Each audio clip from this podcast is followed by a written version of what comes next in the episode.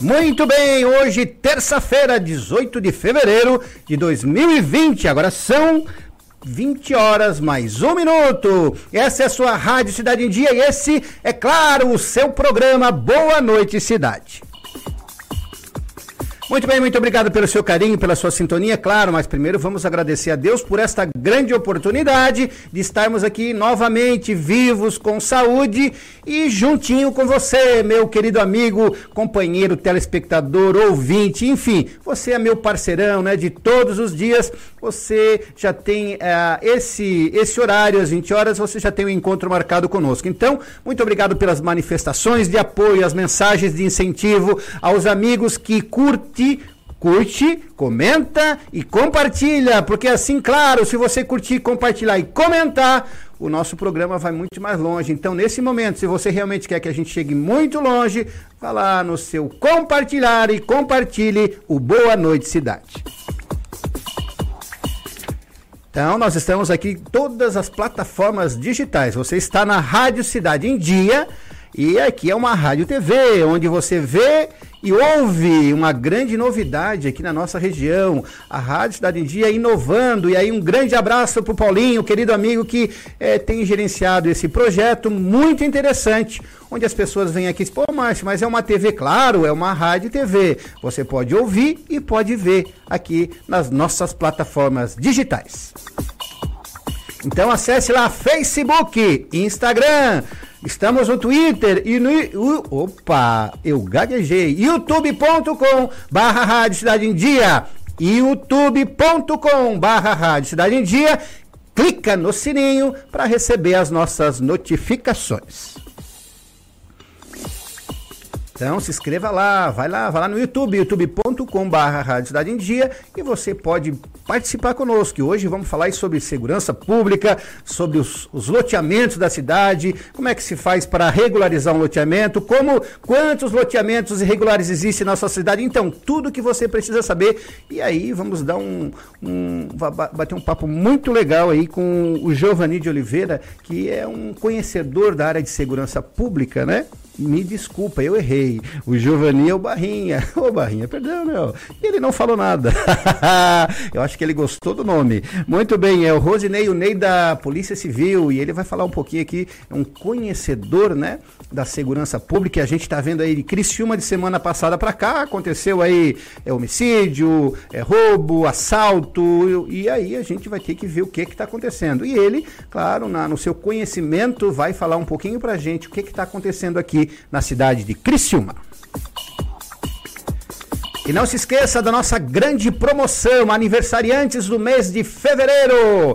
É, você vai poder ganhar aí a sua festa. Então, você que está de aniversário agora no mês de fevereiro, você vai mandar a seguinte mensagem: Quero participar do sorteio aniversariante do mês de fevereiro. E você vai colocar o seu número e no final do mês de fevereiro você vai participar do grande sorteio, onde você vai levar torta, salgadinhos e refrigerante, isso numa gentileza do mercado Moniar. Então, se inscreva aqui, é, mande a sua mensagem de texto. Eu quero participar do aniversariante do mês de fevereiro. É, e o meu número, coloque o seu número de celular, que no final do mês nós estaremos aqui sorteando este grande, esse presentão para você, aniversariante do mês de fevereiro.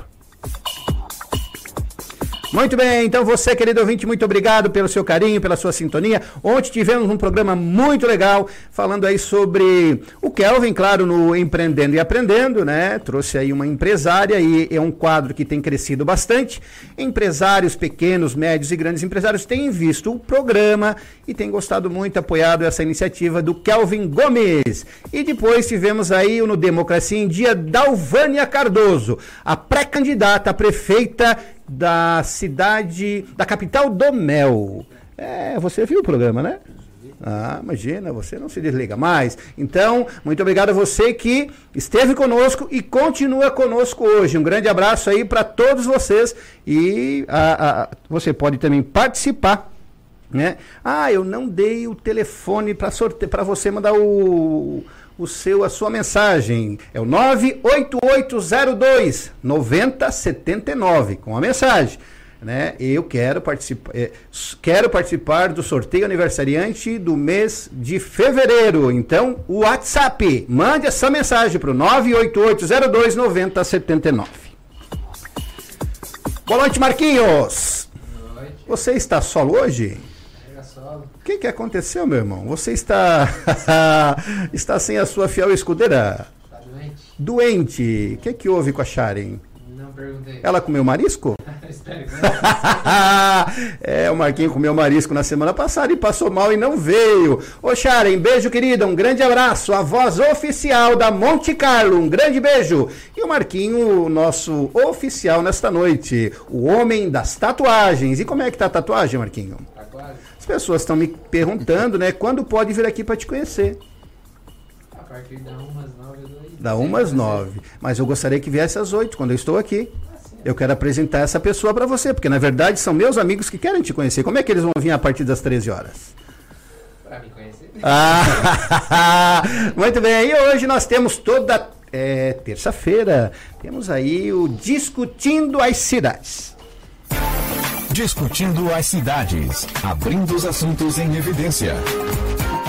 Muito bem, discutindo as cidades toda terça-feira, e aí um pedido especial, e quando a gente é, é, obediente, é ordem dada, ordem executada. Eu aprendi que a gente tem que obedecer à hierarquia. Boa noite, da Silva. Boa noite, Márcio. Muito bem, o da Silva é nosso parceiro já fixo do programa, né? Tem se disponibilizado de estar aqui toda terça-feira de uma forma tão gentil. É, não, nos, não pagamos a gasolina do. Não, é do meu bolso. é, mas o da Silva tem sido muito gentil, um querido amigo, né? Que tem. É, e como ele é uma pessoa do bem, e aqui nessa mesa tem sentado pessoas do bem, ele tem preocupação com a cidade. Então, Macho, pode contar comigo que a gente vai estar lá toda terça-feira. E o da Silva é uma das pessoas responsáveis em trazer os nossos convidados, né, da Silva? É, mais uma vez, satisfação estar aqui, né? Boa noite, a, desculpa a você aos convidados aqui da mesa. Meu, meu amigo e professor Rosinei da Silveira, né? O Ney. Meu, meu amigo e colega de trabalho Giovanni Barrinha, né? É responsável pelo setor DPS lá da prefeitura. Trabalhamos na mesma diretoria. E é uma satisfação estar aqui para trazer as melhores informações ao público, né? E essa questão, como a gente sempre coloca, técnica, minimizar e trazer esse conhecimento mais popular para as pessoas. E, Márcio, já me cobraram.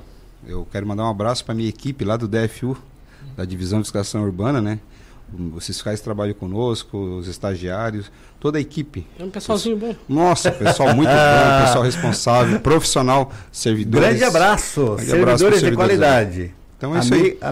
você é amigo do da Silva e é nosso amigo também, né? Estamos juntos aí para o melhor da cidade, Muito com certeza. Bem. E da Silva, como é que tu está vendo o programa, né? É, já que a gente tem trazido assuntos bastante relevantes da nossa cidade, né? E as pessoas têm é, parado para escutar e para ver o Discutindo da Cidade, sempre trazendo algo muito relevante.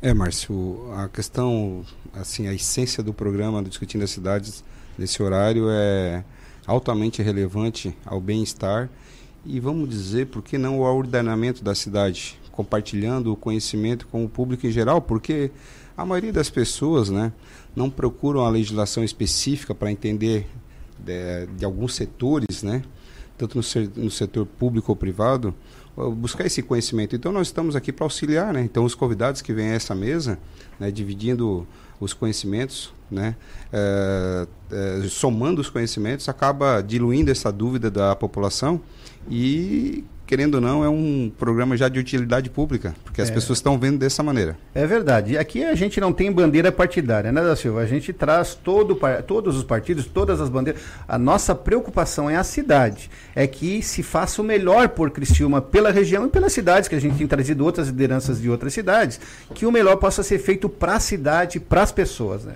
É, com certeza. É, eu me disponibilizei até em vir para trazer o pouco conhecimento, claro, que eu tenho, através dos meus, meus anos de serviço público, com os colegas que compartilham na mesa, nessa questão mesmo de orientação né, à, à população, diluindo as dúvidas das legislações pertinentes atuais, né, dessas dúvidas que re se relacionam a algumas leis específicas, né, e trazendo todo, toda a parte de segmento né, da sociedade que rege a sociedade, né? Então são vários assuntos que acaba sendo gostoso discutir, traz para nós também mais aprendizado e traz a, a, todo o público em geral que nos acompanha, que assiste, que nos escutam, né? Essa essa questão de, de buscar, de buscar o conhecimento, né? E realmente, Márcio, isso é gostoso de discutir junto com as pessoas, porque assim, ó, se a gente não buscar esse conhecimento técnico, esse conhecimento específico de vários assuntos que nos cercam no dia a dia, fica complicado para nós até nós tocar nossa vida, para nós saber os nossos direitos e também nossos deveres. Muito bem. E aí nós vamos apresentar o Só que se eu falar Giovanni de Oliveira Costa, alguém conhece na cidade? Nem a minha mulher vai Muito bem. Quem não conhece o Barrinha, engenheiro agrimensor e gerente da divisão de parcelamento do solo urbano. É, Barrinha, é muito legal te. Um prazer receber você aqui. Muita gentileza da sua parte, né? Muito obrigado. E com certeza hoje a gente vai dirimir bastante dúvida né, com relação aos terrenos, terrenos irregulares, como fazer para é, é, é, é, legalizar um loteamento. A gente sabe que é bastante complicado e essa área aí você entende bastante, né? Estamos aí para para somar aí, para tirar dúvida que porventura vem aparecer. Né? Muito bem. E aí, quando me falaram deles, meu Deus, esse cara é fera. O da Silva disse, mas show, eu falei hoje com o da Silva da Silva, precisamos levar alguém competente na área de segurança pública no nosso programa. Precisamos levar alguém que saiba e conheça sobre segurança pública. Né? Porque a gente de semana passada para cá tem vivido suas situações né, da Silva bem complicadas, assaltos onde não existia, é, é, é, é aí, da Silva. Teve homicídio. Sim, sim, sim. bastante é, incidências na cidade. Sim, questão, é meio, né? ficou meio assustador. Aí, da Silva, quem que a gente vai levar? Disse, Márcio, tem alguém.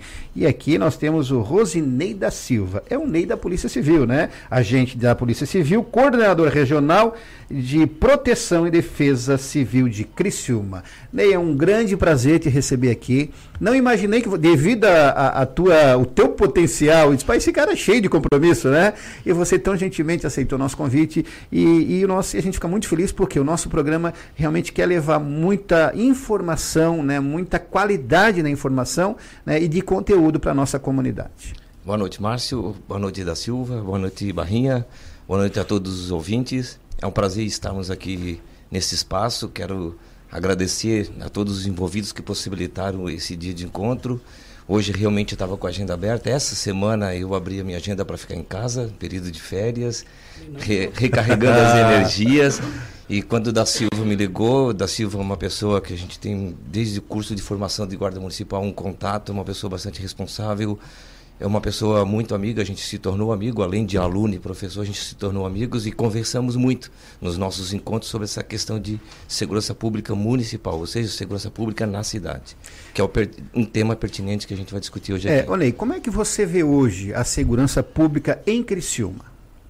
De boa qualidade. Ela, a segurança pública como um todo, eh, se a gente for comparar com níveis de outras cidades do porte de Criciúma, não só no estado de Santa Catarina, como também de outros estados, a gente fica feliz. Eu sou professor da área de segurança pública, tanto dentro do estado de Santa, Santa Catarina, como já viajei para outros cantões aí desse país para lecionar. E por onde a gente tem passado, nós somos recebidos com muita atenção, porque Santa Catarina é visto como um modelo. Eles param para nos escutar. E realmente, eu quando chego e sento numa da, da, cidade diferente da minha, eu procuro noticiários locais para a gente entender essa dinâmica, porque quando eu vou tratar de segurança pública, eu preciso tratar que ele é um tema guarda-chuva, então eu tenho que tratar de várias temáticas para poder trazer para dentro desse guarda-chuva que é chamado segurança pública, desmitificando o que as pessoas entendem que segurança pública é coisa da polícia. E não é bem assim, é muito mais do que isso. É da polícia também. E aí, então, eu fico analisando essas informações, os números, as ocorrências, e eu digo assim, poxa vida, como nós estamos bem em Criciúma. Nós temos uma polícia civil que trabalha bastante, nós tínhamos uma guarda municipal que poderia crescer e muito através de um bom trabalho de gestão, de algumas correções de gestão que deveriam ser feitas e não foram feitas. Enfim, É, temos uma polícia militar bastante atuante, um Instituto Geral de Perícia, de Perícia bem qualificado. O nosso judiciário tem trabalhado muito no sentido de, de apoio às polícias que, que, atuam. E nós temos muitos trabalhos preventivos de organizações de ONGs e também de associações comunitárias, nos conselhos comunitários de segurança. Um trabalho de prevenção, é, digamos assim, exemplar para todo o país, não só para Santa Catarina. Então, o, as ocorrências, o crime, é o que a gente sempre ensina a, aos nossos alunos nas polícias, é de que eles sempre vão ocorrer. Então, não me assusta o que está ocorrendo. É claro que para o cidadão que não está dentro da seara da segurança pública, essas ocorrências que você falou no início da sua fala me dá um pouco de susto, mas são números que a gente pode considerar dentro da normalidade. As polícias já estão dando a pronta resposta, trabalho de investigação sendo feito, é, digamos assim, mediante os autores sendo presos. O trabalho de investigação está bastante intenso aqui na cidade.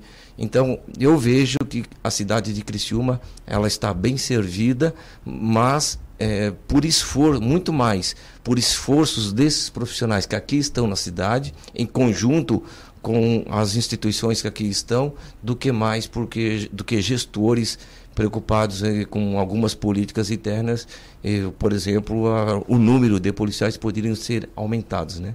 Mas a qualidade daqui, daqueles que nós temos aqui é um dos motivos, por exemplo, que me fez abraçar Criciúma. Hoje eu moro no bairro São Luís.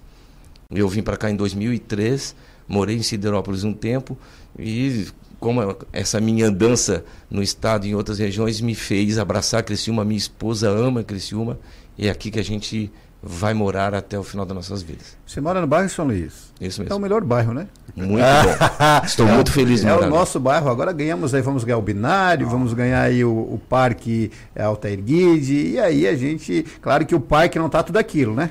A gente há de convir aí que o parque falta muita coisa, eh, a gente tem falado aqui no programa, mas claro que é uma obra depois de pronta, vai valorizar muitos imóveis daquela região, né? Muito bem. Aí eu te pergunto, Ney, na questão de segurança pública, como é que funciona hoje a questão da prevenção na cidade? Porque isso, a repreensão, a hora que já está, o negócio já está acontecendo, já, o circo já está pegando fogo. Mas o que, que é feito aqui em Criciúma nessa, nessa questão de segurança pública para prevenção?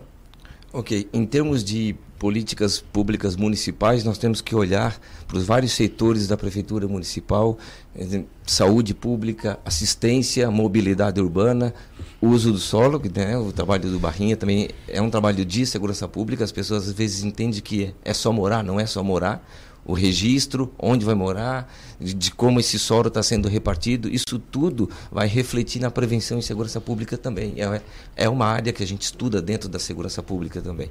Então, o que está sendo feito em Criciúma é um trabalho exemplar dentro da estrutura da prefeitura municipal com relação à fiscalização, mas muito mais das, das agências de segurança pública que aqui atuam, que é a Polícia Federal, a Polícia Rodoviária Federal, a Polícia Rodoviária Estadual, a Polícia Militar e a Polícia Civil. Essas instituições ela desenvolve, é, desenvolvem um trabalho técnico de prevenção bastante atuante e principalmente nas associações de moradores e junto aos conselhos comunitários de segurança, nós temos trabalhos de, de palestras em comunidades, palestras em escolas e em outros trabalhos preventivos, como da equipe multi-institucional liderado pelo Almir na Cruz Vermelha. É um conjunto de ações que, não, por isso que eu falei no começo que é um guarda-chuva da segurança pública, e se a gente for trazer para dentro desse debate tudo que está sendo feito, esse pouquinho que está sendo feito, a gente tem um número de, de prevenção é, bastante rico. Nós temos também o GGI, um grupo de gestão integrada no município, o COMAD, que é bastante atuante. Nossa, em Criciúma nós temos uma rede de atuação, a própria SIC tem vários projetos, o da educação, por exemplo, da SIC, o do o observatório que tem em Criciúma. Então, é uma rede de atuação, é muita gente envolvida, o trabalho da imprensa fazendo trabalho de comunicação. Então, nós temos um conjunto em Criciúma que não é visto em, em, cidades do porte de Criciúma ou cidades maiores. Não é mesmo. Eu tenho essa experiência de, de, de, viajar em várias regiões desse país e observo muito, né, que é uma das razões, como eu disse, que me fez morar em Criciúma e é a minha praia de, de estudo, minha praia de, de olhar acadêmico. Eu sou cientista político, então eu olho muito para essas questões. Por onde eu passo, estou sempre olhando, observando, anotando. Quando estou em sala de aula com meus alunos, eu fico puxando esses exemplos para reflexão. Então, a área da prevenção, é, sou muito mais nessa, é, atuante nessa área do que né, trabalho técnico operativo. Né? Isso eu deixo para as corporações, polícia civil e polícia militar, que eles têm um trabalho mais técnico nessa área de repressão. E repressão nós somos modelos no Brasil. Nós somos. Eh, Santa Catarina, ela é modelo. Nós temos um, um trabalho técnico muito bom.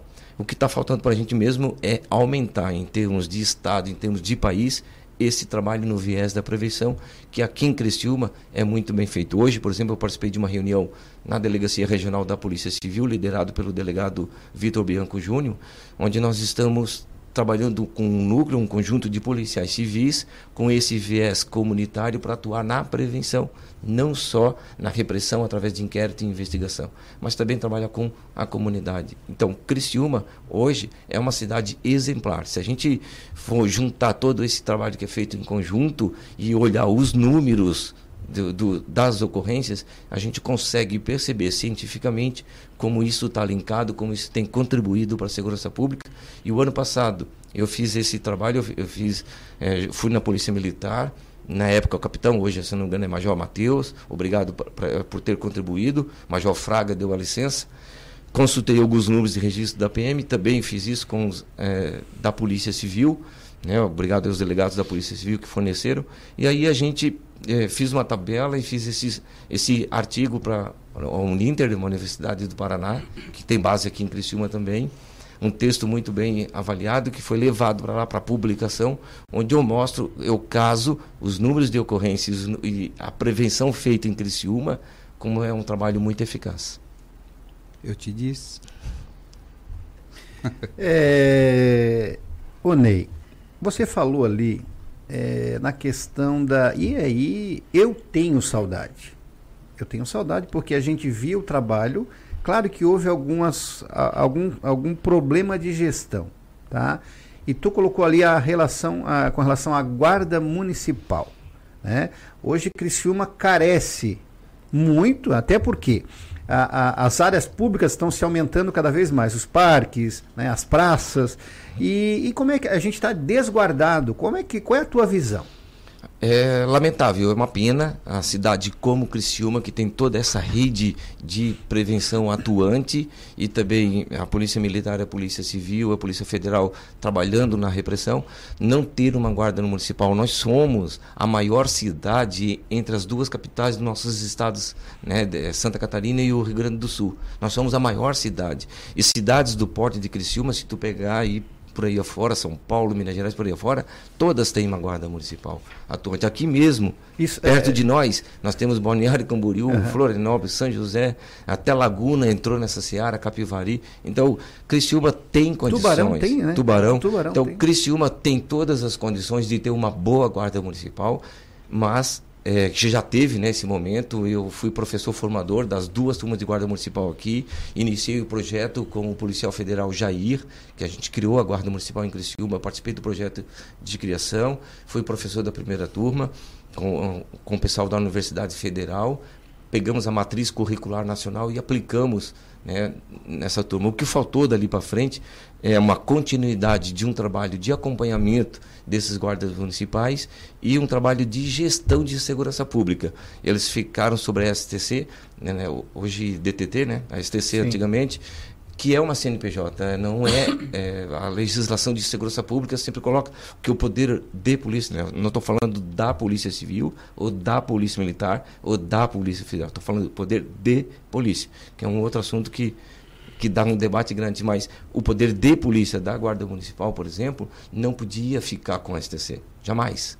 É uma CNPJ, tanto que os alunos da guarda, para continuar fazendo só, curso, só... eles tinham que ir buscar uma outra guarda. Então, é uma pena Criciúma não ter uma guarda hoje. Falta essa, essa, esse acompanhamento técnico de segurança pública para que a gente tenha uma guarda efetiva ao lado da comunidade, levando essa proteção que você colocou. Muito bem, só explica para o nosso ouvinte eh, telespectador, esse CNPJ, para que as pessoas ah. entendam, porque não teria nenhum apoio a nível federal na área de segurança pública para a, para a STC por causa desse CNPJ, é isso? É que na legislação brasileira, segurança pública, ela, ela detém com o poder de polícia, que é distribuído às polícias, por exemplo, e outros funcionários públicos, como a Receita Federal, como aqui o poder de polícia de fiscalização, de fiscalização do solo, por exemplo, que o Barrinha tem. É assim, é, esse poder de polícia, no caso, para atuar como poder de segurança pública, ele não pode estar vinculado a uma empresa CNPJ, empresa. E a STC, ela era uma empresa mista. Ela era uma, ela era um CNPJ. Ela não era, é, ela era uma funda, não era um, um poder executivo em si puro. Ela, ela tinha esse CNPJ, esse status de empresa. Então, por isso que a Guarda Municipal não poderia estar vinculada lá e por isso que não recebeu todo o apoio de verba pública, por exemplo, que vinha, que poderia ter vindo da Senasp. Muito bem, você está em sintonia com o seu programa Boa Noite Cidade, a sua Rádio Cidade em Dia. E aí, um assunto muito interessante. E aí, eu fico muito feliz a gente poder estar tá trazendo aqui uma pessoa tão experiente, né, tão, é, com tanto conteúdo nessa área de segurança pública, onde, se muita, onde muita gente fala muita bobagem. Né? E aí a questão, sempre eu digo do nosso programa, nós temos cuidado em quem a gente traz aqui para realmente você que está em casa escutar isso. Não, realmente esse, é, esse assunto é verdadeiro, essa, essa fala é verdadeira, essa, esse conselho eu posso seguir. Então, eis o nosso programa Boa Noite Cidade, ligadinho sempre em você, preocupado com você, preocupado com a cidade aí, com o nosso Discutindo as Cidades, falando hoje de segurança pública, daqui a pouco a gente vai falar com o Barrinha, mas tem muita coisa ainda de segurança e você pode interagir conosco, pode lá mandar o seu WhatsApp pro 9 é, opa, a produção não botou o telefone. Ah, não botou o telefone. Mas daqui a pouquinho eu dou o telefone da rádio. Ah, tá aqui, desculpa. 991564777. 99156 4777 e você pode aí fazer a pergunta que você achar melhor, né? Não tenha medo de perguntar, porque a gente está aqui para responder para você e que você possa sair daqui bem informado do nosso programa. Então, vamos ao intervalo, Marquinhos. Não sai daí, nós estamos nos discutindo a cidade na sua Rádio Cidade em Dia. Não sai daí que a gente volta já já. Termine seu dia bem informado no programa Boa Noite Cidade.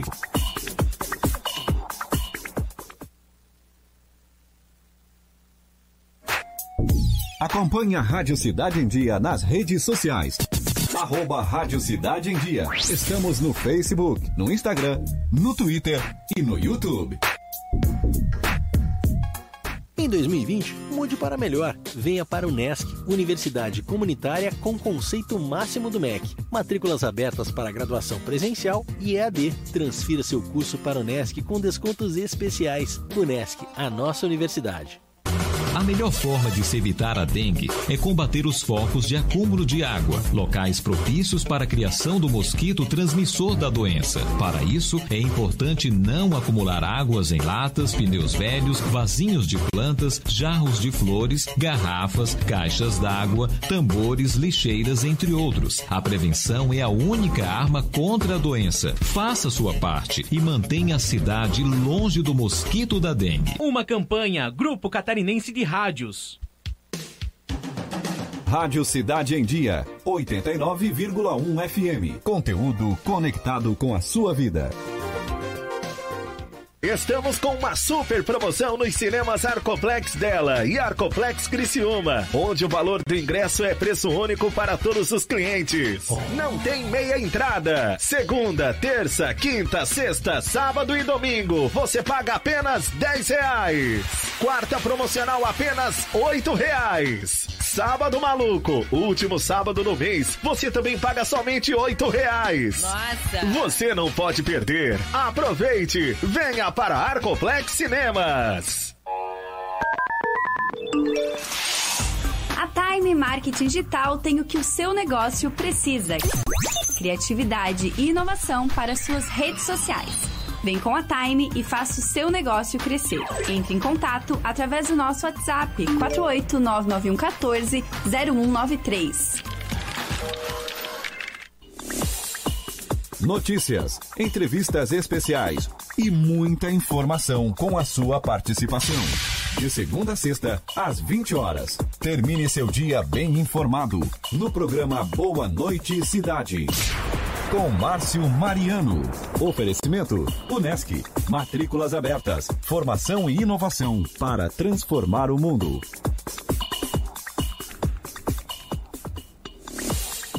Muito bem, muito obrigado pelo seu carinho. Muito bem, tá pegando. Já estão me cumprimentando como muito bem. Muito bem, você, querido ouvinte, muito obrigado pelo seu carinho, pela sua audiência, pela sua sintonia. Obrigado, porque você é nosso parceiro, você faz parte desse projeto, né? Porque não, não adianta nada nós estarmos aqui trazendo, trazendo bons conteúdos, pessoas competentes para falar com você e você não está curtindo a gente. Então, claro, a gente quer agradecer, agradecer primeiramente a Deus, porque você é nosso nosso parceiro de todos os dias, né? Você fica até às 10 horas da noite no programa Boa Noite Cidade, não liga mais Jornal Nacional, não liga mais Record, não liga mais SBT, você tá ligado na sua Rádio Cidade em Dia. É verdade ou não é, da Silva? É isso aí, com certeza. Não, eu não senti firmeza. Não, com certeza. Ô, da Silva, você só tá ouvindo falar sobre segurança pública, eu gostaria de te ouvir um pouquinho, já que você foi uma pessoa, né, que esteve também à frente da Guarda Municipal aqui em Criciúma, eu acompanhei o trabalho da Guarda Municipal, né? E hoje, pena, a gente sente saudades daqueles bons tempos que, claro, tinha boas pessoas, né? Bons, bons agentes ali de segurança na, na, na Guarda Municipal.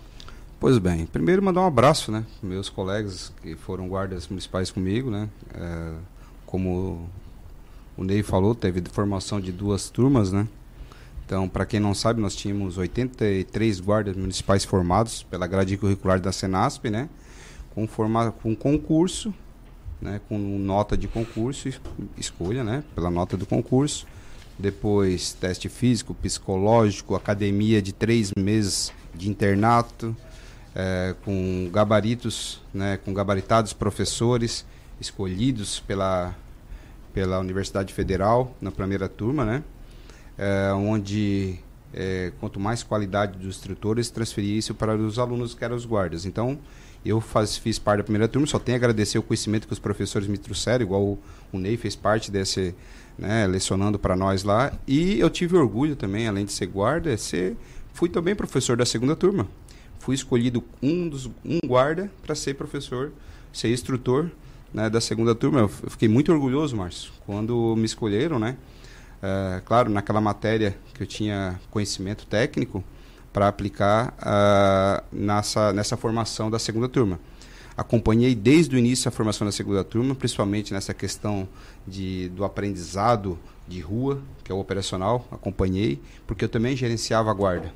Então, eu gerenciava a guarda naquele momento e também fui professor da segunda turma em determinada matéria. Então, tive muito orgulho de ficar sete anos na, na, na, frente, junto com meus companheiros na Guarda Municipal. A Guarda né? ficou sete anos? Sete anos. Tudo isso? Sete anos de efetiva função, tá? Sete anos na cidade, né? Fazendo o um, um máximo, o melhor possível, né? É, com as ferramentas que tinham, que tínhamos, né? Então, eu como gerente da guarda que eu fui, eu consegui fazer, né? Uh, conforme, uh, como eu te falei, a ferramenta que eu tinha, a, a questão administrativa, é como o Ney falou, por ser a, STC que gerencia, nos gerenciava, tinha o CNPJ, nós tínhamos muita dificuldade nessa questão, né? De aquisição de material, tal, muita coisa assim administrativa que demorava mais, né? Mas a gente nunca uh, deixou de perseverar, tá, Márcio? Os agentes, como eram concursados e, e servidores públicos, buscavam sempre o melhor para a cidade. Isso eu estou falando de cadeira aqui, porque eu estou aqui presente, né? não deixo de lutar pela população de Criciúma, de região, não deixo de respeitá-las, né? e a gente, a gente vestia essa camisa. Só que aquele, aquela situação, né? que nós estávamos na rua, né? fazendo um trabalho de prevenção, né? mais voltado à prevenção do patrimônio público, do trânsito, né? mas é, com pouca ferramenta. Mas a gente fazia com muito orgulho, né? E depois que entrou a segunda turma, três anos depois, deu um acréscimo de efetivo, onde a gente conseguiu estender o trabalho à saída de escolas, aos terminais e etc. Né?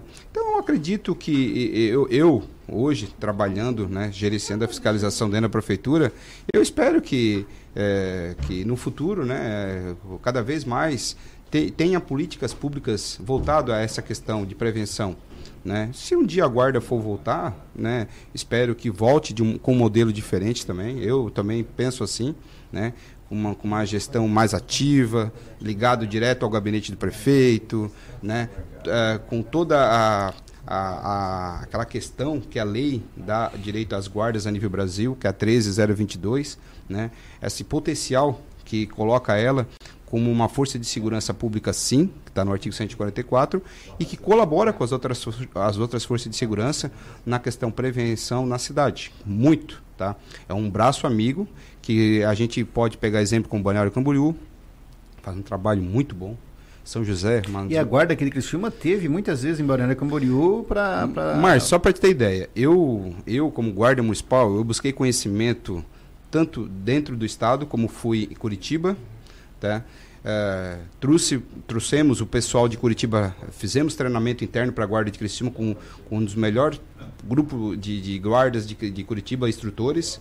Tive em São Paulo, né, trazendo conhecimento técnico também da Guarda de São Paulo, né, especificamente Barueri. É, então, assim, ó, a gente participou, tivemos muita parceria com a Polícia Civil, muita parceria com a Polícia Militar, muita parceria com a Polícia Rodoviária Federal. Já vim aqui desde já agradecer toda a parceria que nós tínhamos na cidade. É como o, o Ney falou, né? A questão mais da, da, da guarda foi essa questão mesmo de gestão. Não, não, não, não vejo outro, outro motivo. Mas espero, né? Como eu sou guarda de formação, porque a formação do guarda não pega ali na esquina, tá? Tem que fazer concurso público, por lei tem que fazer, ser aprovado, passar por todas as análises, é como um concurso da Polícia Militar. Ir para academia, fazer o treinamento para depois ser aprovado ou não e ganhar o diploma de ser um, um, agente de segurança pública. Então, isso ninguém tira de mim, isso ninguém tira dos meus colegas que, que porventura, né, fizeram o, o concurso e são guardas hoje, agente de fiscalização, né? Mas uh, a gente tem uma esperança, né, de, de colaborar com a cidade sempre. Indiferente o gestor que hoje está, né, hoje é o prefeito Salvaro, né? Então a gente tá, continua ali ajudando em determinados eh, segmentos que foi, nós fomos colocados, né? E, e sempre pensando no bem-estar da cidade e da população, tá, Márcio? Sempre, sempre. E isso nós já ganhamos isso de conhecimento lá na nossa formação, né, Ney? O Ney está aqui para confirmar. Então eu acho que quem mora, né? Quem mora naquele cercado vai cuidar do seu cercado e da sua casa. E hoje Criciúma é o nosso cercado, é a nossa casa, a gente sempre vai defender. Ô, Daci, Sim, Inclusive, na formação da segunda turma, nós inovamos, né, da Silva? Nós criamos no final do curso deles o estágio, né, junto com hoje o subcomandante da PM, na época o capitão Moreno. Moreno. E fizemos estágio, e esse estágio era feito em praças e escolas justamente uma demanda que Criciúma hoje está crescendo com os parques. A cidade de Criciúma hoje está e nós temos gente nós temos gente formada para atuar em parques, praças e escolas. Os projetos que foram desenvolvidos nesses estágios estão lá nas gavetas, não sei aonde eles, os alunos colocaram. Eu tenho meu guardado. São projetos que, se, se a gente fizer um seminário de segurança pública municipal, esses projetos vão mostrar, parece que foram feitos para a cidade de hoje, porque os problemas continuam. E é, foi muito bonito. Nós tínhamos, para vocês terem uma ideia de como era chocante nós tínhamos guardas municipais que saíam das escolas, das praças e choravam dentro do ônibus. De tão bonito que foi o trabalho feito durante o curso de formação, e eles tiveram que escrever tudo isso, fizeram relatório, trabalho de conclusão de curso. Então foi um trabalho muito bonito, inclusive terminamos com um seminário lá no CS Senat. Então eles são muito bem formados. E que faltou dali para frente é um, um, trabalho de colocar todo esse trabalho que eles receberam de, de treinamento, colocar em prática dentro da cidade. A cidade de Criciúma hoje precisa e tem gente formada para fazer um trabalho de segurança pública para a cidade, para resolver o problema do município. Muito bem, nós estamos falando sobre segurança pública, um, um assunto muito interessante.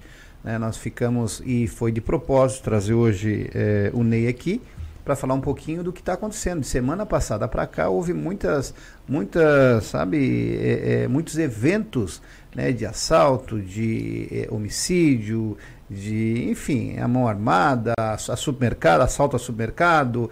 Né? Então a gente ficou preocupado. Mas nós vamos falar mais um pouquinho sobre segurança pública daqui a pouquinho, mas eu quero falar com ele, ele já está preocupado, da Silva. Pois ele é. está me olhando já atravessado. O que, que eu vim Tranquilo fazer aqui? Ah, é, então, é, se eu chamar Giovanni, nem a tua esposa. É Giovanni? Giovanni. Giovanni. Nem a esposa sabe. Praticamente não. É, Barrinha. Por que Barrinha? Que eu vim lá de Barra Velha. Tu é da Barra Velha? Mas Lá do norte. Ah, Ba- a Barra Velha dos ricos. Isso. Mas meus. Você veio da Barra Velha de onde tem gente rica, não é da Barra Velha nossa aqui, onde nós temos casa. Não, não, tem, tem, tem bastante gente rica. lá. Eu vim pra cá estudar, fazer o curso de agrimensura, que só tinha aqui em Criciúma. Colunei, acabei vindo, fiquei, casei por aqui, agora acho que fico aqui até. Vai São- ficar, né? Ficamos. Não largamos mais o barrinho. Vai ficar É, por, no- nós aqui. Dois aqui, é, criciumenses de coração aqui. É, adotado pela mãe, mãe Criciúma. É. Isso já vai para 29 anos, 28 anos. 25 de prefeitura. Nossa, já passou por algumas administrações. Já vi de tudo, já. Já viu É, de né? tudo. Já já vi. já, vi Já enterrou prefeito? Já, né? É, já Já torceu um- para prefeito morrer, mas não morreu ou não? Pior que os que eu queria que morresse não Não, é brincadeira, mas não, não, já está 20, 25 anos ali. Na parte de parcelamento de solo já há 15 anos. Então a gente conhece assim a cidade. Ô Barrinha, todo mundo te conhece, né? Quando se fala de loteamento, regularização, de briga de área invadida, de. Não tem como não passar pelo Barrinha, né? é, tá tudo é obrigado a passar lá no. Ô Barrinha, como é que foi? A Criciúma, nós temos aí várias regiões que antigamente elas foram. Tinha, até tinha alguns políticos, né?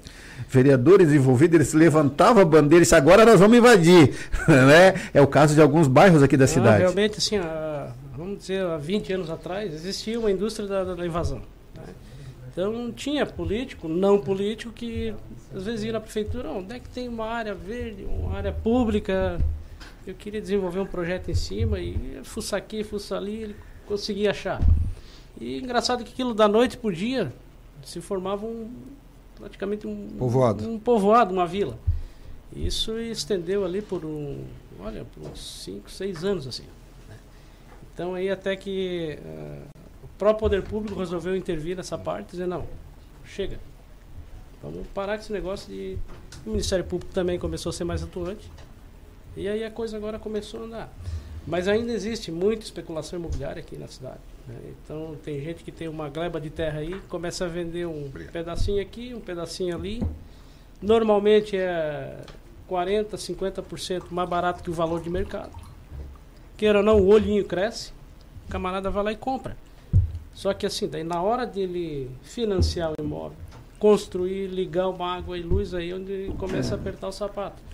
Porque sem ter ah, o registro, podemos autorizar. E agora tudo está passando pelo, pela, pelo município, pelo meu setor ali. É, é autorizado por escrito a ligação de água, de luz. Os financiamentos também, né, Daci? Passa lá Ô por. Barrinha, uma coisa que eu quero voltar lá atrás, né? Que a gente acompanhou essa questão das invasões, né? É, o que que te marcou nesses 20 e poucos anos de prefeitura? Vocês viu, você viu muita invasão, você viu muito problema de famílias morando aí num barraco de lona e tinha que sair, tinha que tirar. Isso aí E como é tinha. que era enfrentado? O que que marcou no Barrinha Olha- essa, esses anos e essa, é- esse período de que as pessoas que, que, que, que existia invasão aqui na nossa cidade? Olha, o que marcou mesmo foi a última reintegração de posse que a gente acompanhou. Foi ali na região do bairro Boa Vista.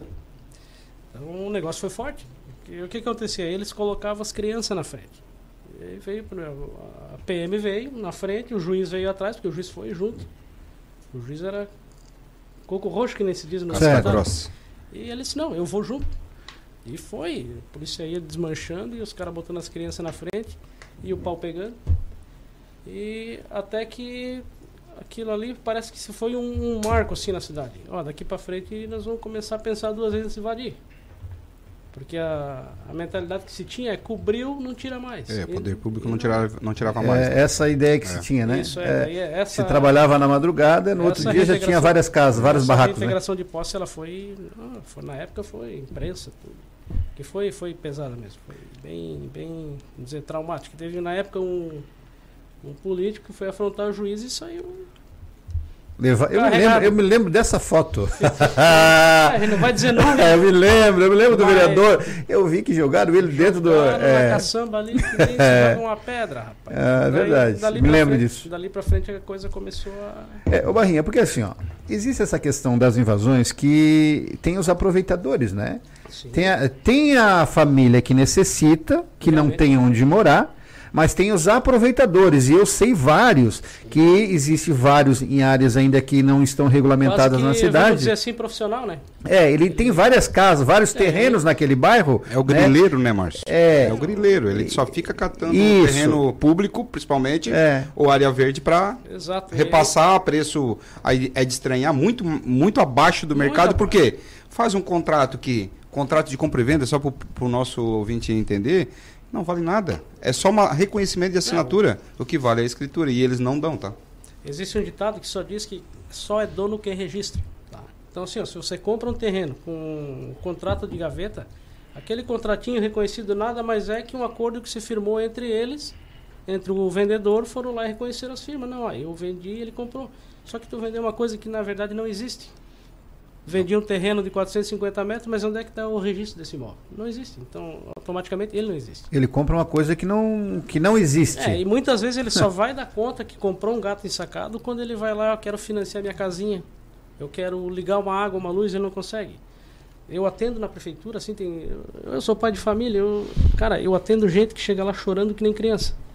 Eu peguei toda a minha economia da minha, da minha vida com a minha mulher trabalhando, comprei isso aqui, quero construir para sair do aluguel, agora eu não consigo financiar.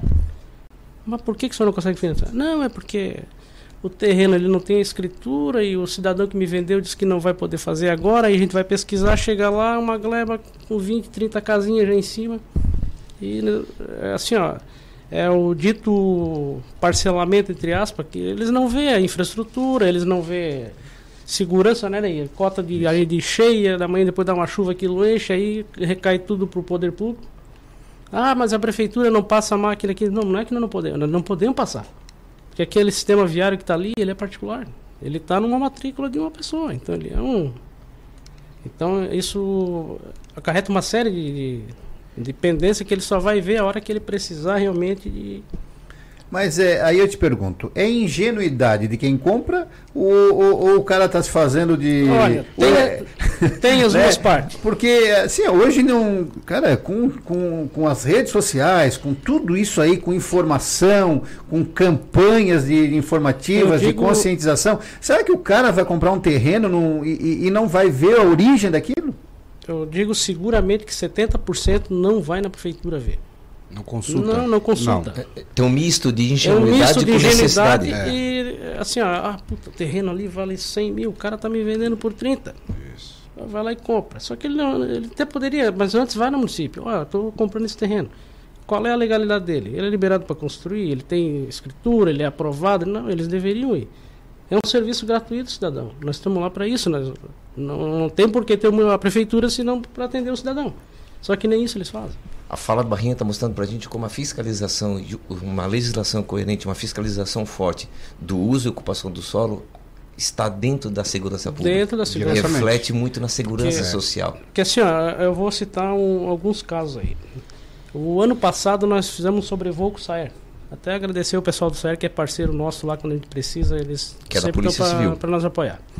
Então a gente saiu com o helicóptero ali para aquela região sul da cidade. A região da, da penitenciária. São Domingos, eh, Quarta Linha, Sangão. Então assim, ó, num sobrevoo ali de uma hora, nós identificamos assim, isso que só o que nosso olhinho conhece. 37 áreas clandestinas. Há 10, 15 anos atrás, tu fosse lá para a região da, da, da penitenciária, antes da penitenciária tá, tá operando, aquilo era plantação de arroz dos dois lados. E você vai para lá hoje. É um bolsão É, migraram famílias para lá, é, né? que sequer o município ele tem conhecimento daquilo ali. Então, não- se a gente não, não, não, não conhece, a gente não cuida. Então, não tem como estender é a saúde, mas a gente não sabe quantos moram lá, quantos lotes tem lá. Então, isso não entra no planejamento. E agora, aí ele fez um trabalho, notificou aquele pessoal todo, tá? E muitos deles, assim, eles compraram o terreno, a gente, não, precisava notificar quem te vendeu. Ah, foi um cara ali, eles não dizem quem é. Então, a gente não tem como... Por isso, isso vai refletir nos números de ocorrências policiais e por isso uma guarda municipal bem treinada, atuando junto com o Barrinha, vai diminuir esses registros. É um trabalho de prevenção que garante paz e segurança social. Exato. Márcio, para te ter ideia, é, não faz muito tempo que a Divisão de Fiscalização Urbana recebeu uma denúncia, né? Um chamamento para atender uma, uma construção irregular. Aí fomos prontamente atender e chegamos na região da quarta linha, né, beirando um córrego lá, que, que é a área de pre- preservação permanente, não pode se instalar. É, tá ocupada, É, né? Já está ocupado Todo em muitos ocupado. locais, mas tem alguns locais que a prefeitura está tá preocupada em não deixar crescer isso através do, do- da questão da fiscalização, como o Rosinei falou, né, tanto da, da parcelamento solo como a fiscalização do, do urbana. E o que é mais engraçado nessa ocorrência é que, junto o fiscal que foi deslocado, foi um fiscal da FACRI, do meio ambiente. E chegando lá, eles estavam montando a casa assim, ela foi, ela foi transportada. Ela veio da cidade de Timbé do Sul. Timbé do Sul.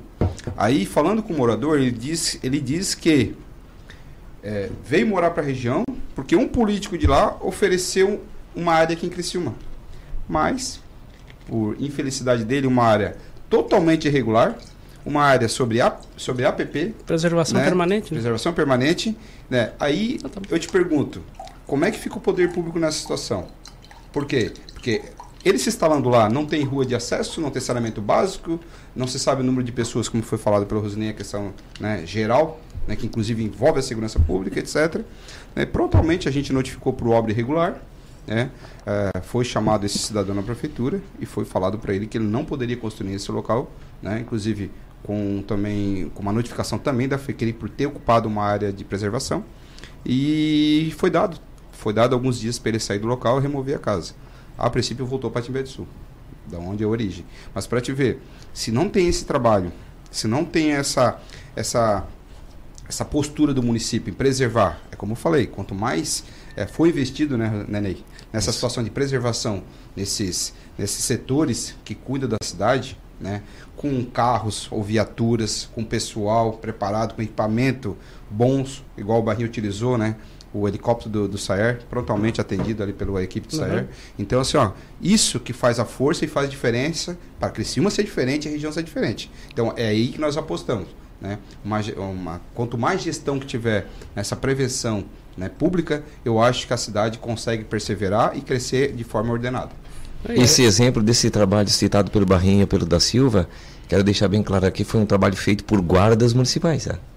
Embora a guarda institucionalmente esteja desativada em Criciúma, mas quem exerceu foi através pelo guarda municipal formado, toda a técnica que eles receberam da matriz curricular da Senasp, que estão aplicando hoje no DPFU, na Defesa Civil e outras áreas que estão dentro da prefeitura. Portanto, os guardas municipais continuam em Criciúma e mostrando como eles podem agir enquanto guarda. É, eu agora tu tocou num assunto muito interessante. É, a época guarda, ela foi muito criticada por algumas, alguns erros, alguns equívocos que aconteceu. Muito bem, certo? E aí hoje a gente vê, e o da Silva está aqui, é um dos profissionais que pertencia e que é um guarda municipal formado, né? Concursa, é concursado, né? Sim, concursado. É, é, é, é uma pessoa competente. Eu conheço outras pessoas ali, o, o Borba, o, o- o Viana, pessoas que realmente têm condição e hoje estão aí em, em lugar né, é, estratégicos na- no, no, no- executivo. O pessoal da DTT, o Cândido ali, o pessoal ali, né? Sim. Tem, bastante pessoas aí que estão Claro, é muita gente. na gestão atual. né? É, só que que a guarda não estava preparada, mas esse povo aí hoje está preparado. Será que eles não estavam preparados Mas naquela tu época? sabe que na época, assim, quando eles vieram lá pra, pra fiscalização, até nós mesmos, os mais velhos lá, É disseram, isso. puta, será que esses caras vão... Vão render, né? Olhei na cara daquele ali e disse, É. não vai, não vai dar certo. Ah, é. Eles, eles- eles são, treinados para quê? Sabe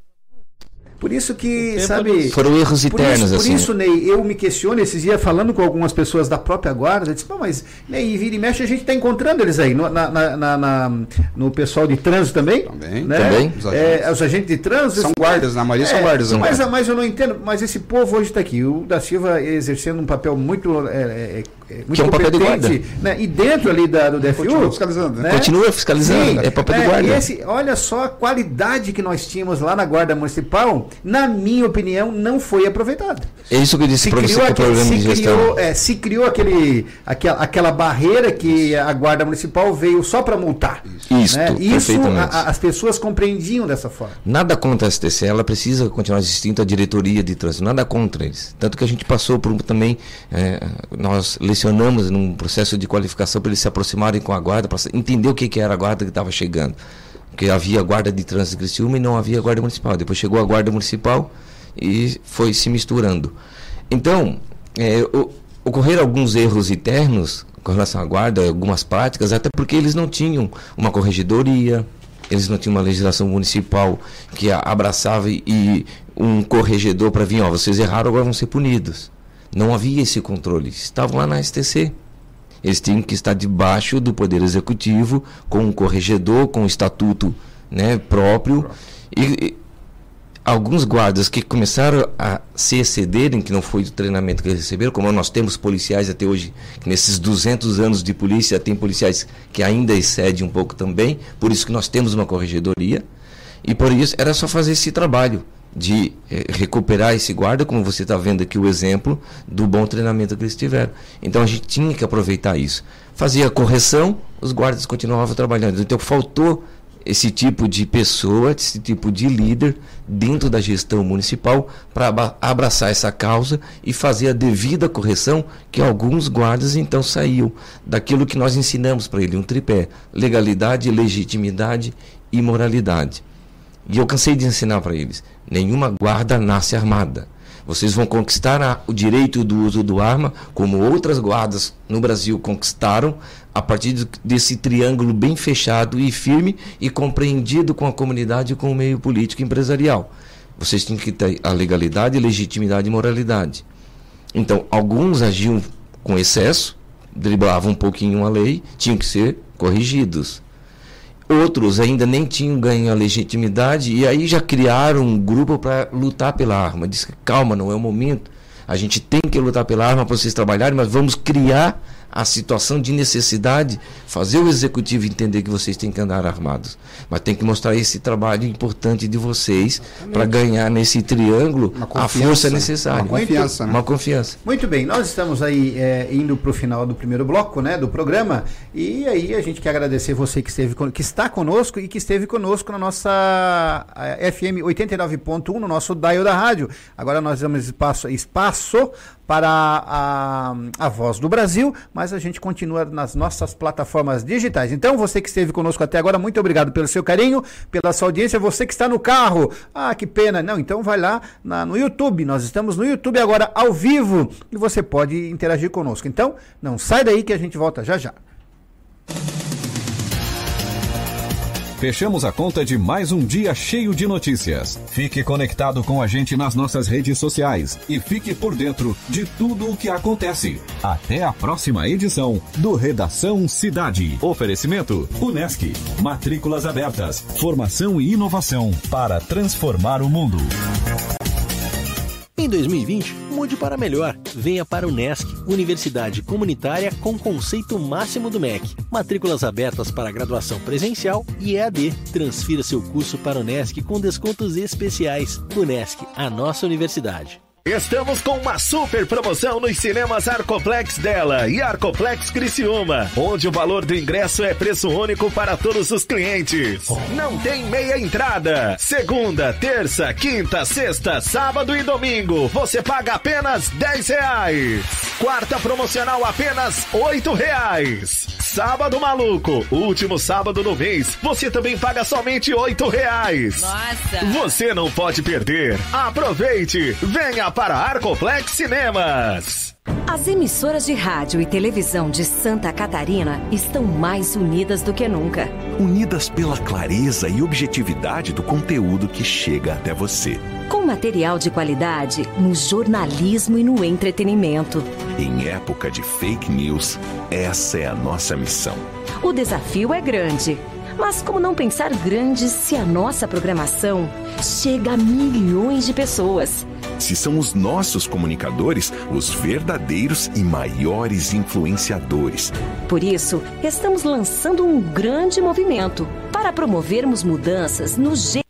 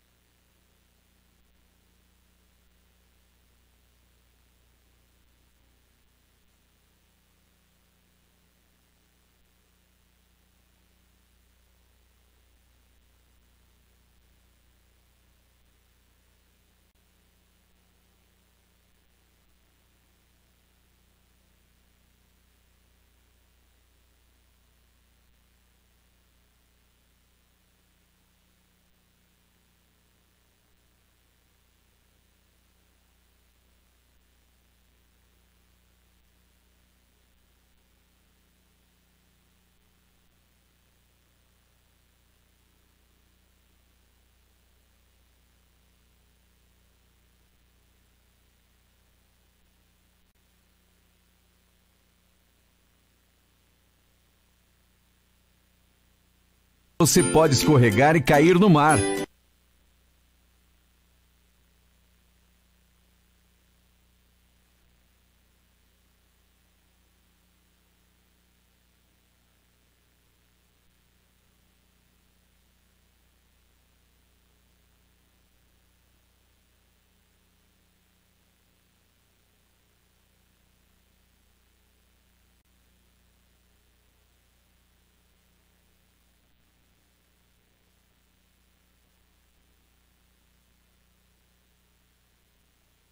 Em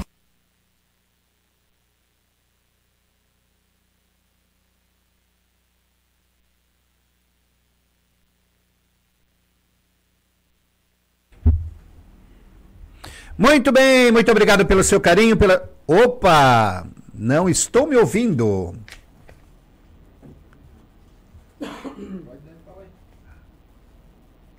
da empresa Da Brasil. Voz do Brasil, irmão. Aqui no fone. Muito bem, muito obrigado pelo seu carinho, pela sua audiência e pela sua sintonia. Esse é o seu programa Boa Noite Cidade, essa é a sua Rádio Cidade em Dia. Não estamos com, com um retorno, meu caro. Estamos. Vamos esperar um pouquinho. então. não te ouve. Não te ouve. O Hélio do Vale que deu o despacho lá, tira eles do ar. Não, salva, o sal. Opa, pode estar ligado.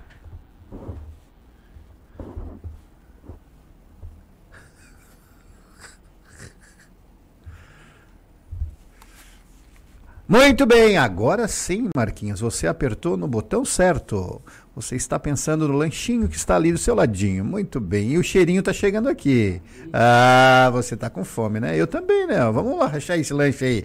Muito bem, muito obrigado pelo seu carinho, pela sua sintonia, pela sua audiência. Esse é o seu, é o nosso programa Boa Noite Cidade. Claro, e essa é a sua Rádio Cidade em Dia. E hoje aí trazemos, a gente trazemos, não que feio, né? Mas trouxemos aqui no nosso programa duas personalidades. O Barrinha, que não é conhecido como o Giovanni. Né? Então é o Barrinha. Você, quando tiver que regularizar o seu terreno, vá na prefeitura e fale com o Barrinha. E aí, o Ney, né? Hã? Mas tem fila lá. Olha, tem fila. É, Só que ele, ele é exigente, os documentos têm que estar tudo muito certinho para ele poder lhe acompanhar nessa regularização de loteamento que nós vamos falar daqui a pouquinho. É, E o Ney, da Polícia Civil, aí, muito gentil, também está conosco, né? E nós vamos explorar bastante essa questão da Guarda Municipal. Por quê, Márcio? Porque nós sentimos a necessidade. Criciúma tem 200 mil habitantes, mais de du- 220 mil habitantes. É, temos grandes parques, projetos legais para a cidade. E eu tenho. E eu tenho, é, e eu tenho, meu caro da Silva, moro no bairro São Luís, como o, o, o, o, o Ney mora, nós temos ali o nosso parque Altair Guide. Só que, e eu tenho um estado ali é, quase todo sábado à noite. E o que me preocupa é o seguinte, né? É, o parque não está terminado, né? Tem partes ainda que está, não está bem iluminado. E aí tem muitas crianças, muitos jovens, muitos idosos participando, é, é, é, se divertindo ali no parque. E aí, sábado à noite eu estava lá e pensando, imaginando o seguinte: como que pode um parque. De... E aí, vamos aí para o Parque das Nações, o Parque lá do Imigrante. Esses parques estão gerando. É, é, é porque ainda é, não aconteceu nada de, sabe, nenhum assalto, não aconteceu nada nos parques Tá? Ah, Márcio, não, mas eu não estou sendo pessimista, eu estou sendo realista. Porque no Brasil, infelizmente, quando acontece alguma tragédia, é que se toma alguma providência. Então, a hora que acontecer alguma tragédia, de algum assalto, de algum sequestro dentro, porque ali tem muitas pessoas que vão ali com, é, é, com, pati, com patinete, com relógio, com, com. É o pessoal que vai brincar nos parques ali, né? É, com skate, e aí tem tênis, tem boné. E aí eu chamo a atenção, Ney, é, será que a gente está correndo risco? O risco sempre há, né? E principalmente pelo crescimento da cidade, a questão do trânsito, a questão da ocupação do solo, a questão da, das áreas ambientais e essa questão também dos parques. Então, o risco sempre há em qualquer canto da cidade. Nós temos uma gestão de, digamos, uma gestão de, de corporação da Polícia Civil, da Polícia Militar, que até o presente momento tem sido eficaz, não dá para reclamar das nossas polícias, só que do jeito é, que a, a gente cidade... vê, a gente tem visto a polícia militar fazendo é, ali a, isso, não dá para reclamar. A, visita que, no parque. Isso. Só que existem uma multiplicidade de convênios que a polícia militar está fazendo com a prefeitura, o que sinaliza para nós, estou fazendo uma avaliação agora de cientista político, da minha formação acadêmica, de que no futuro próximo a polícia militar não vai dar conta de tudo. E aí, esse é o risco que você está colocando.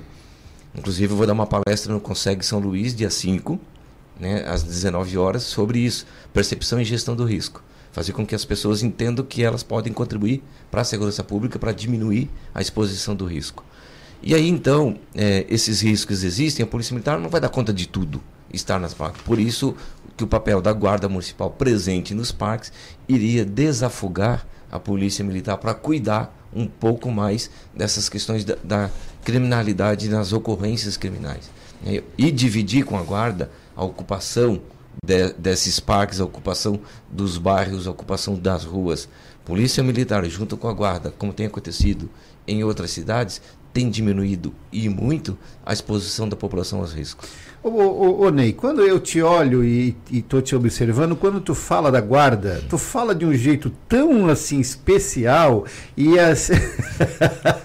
né? Porque tu formou as duas turmas aqui da, de, de Criciúma, né? É, tem esse carinho de pai. É, é porque eu olho e tu fala de uma forma muito carinhosa e muito assim. É, puxa, que pena, nós não temos a guarda aqui na cidade. Isso.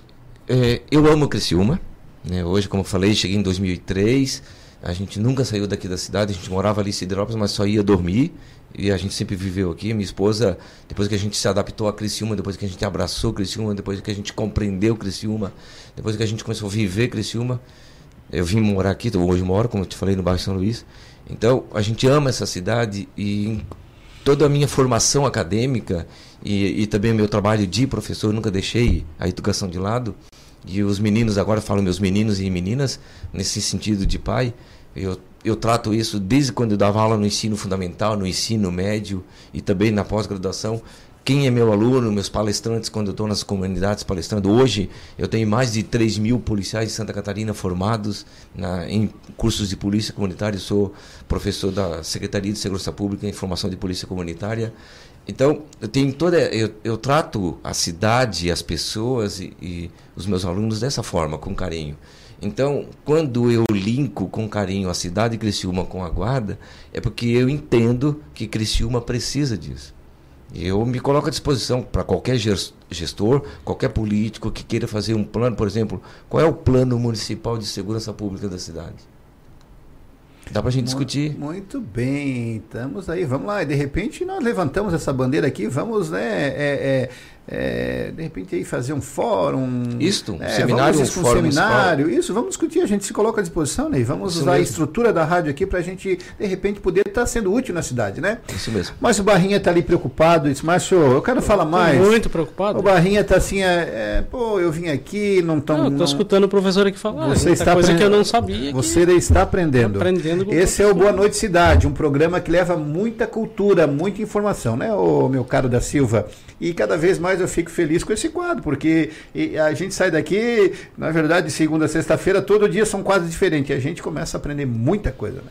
Ô, Márcio, é como a gente, a gente vem para cá com esse sentimento, né? De aprender, né? De trazer também conhecimento e passar essa informação à população em geral. Então, quando as pessoas estão aqui, com certeza, Márcio, o maior sentimento delas é usar de sinceridade para com o cidadão. Então, nós estamos aqui para ser os mais sinceros possíveis e ajudar a população né, nessa questão de trazer a ela o conhecimento e o dia a dia da cidade.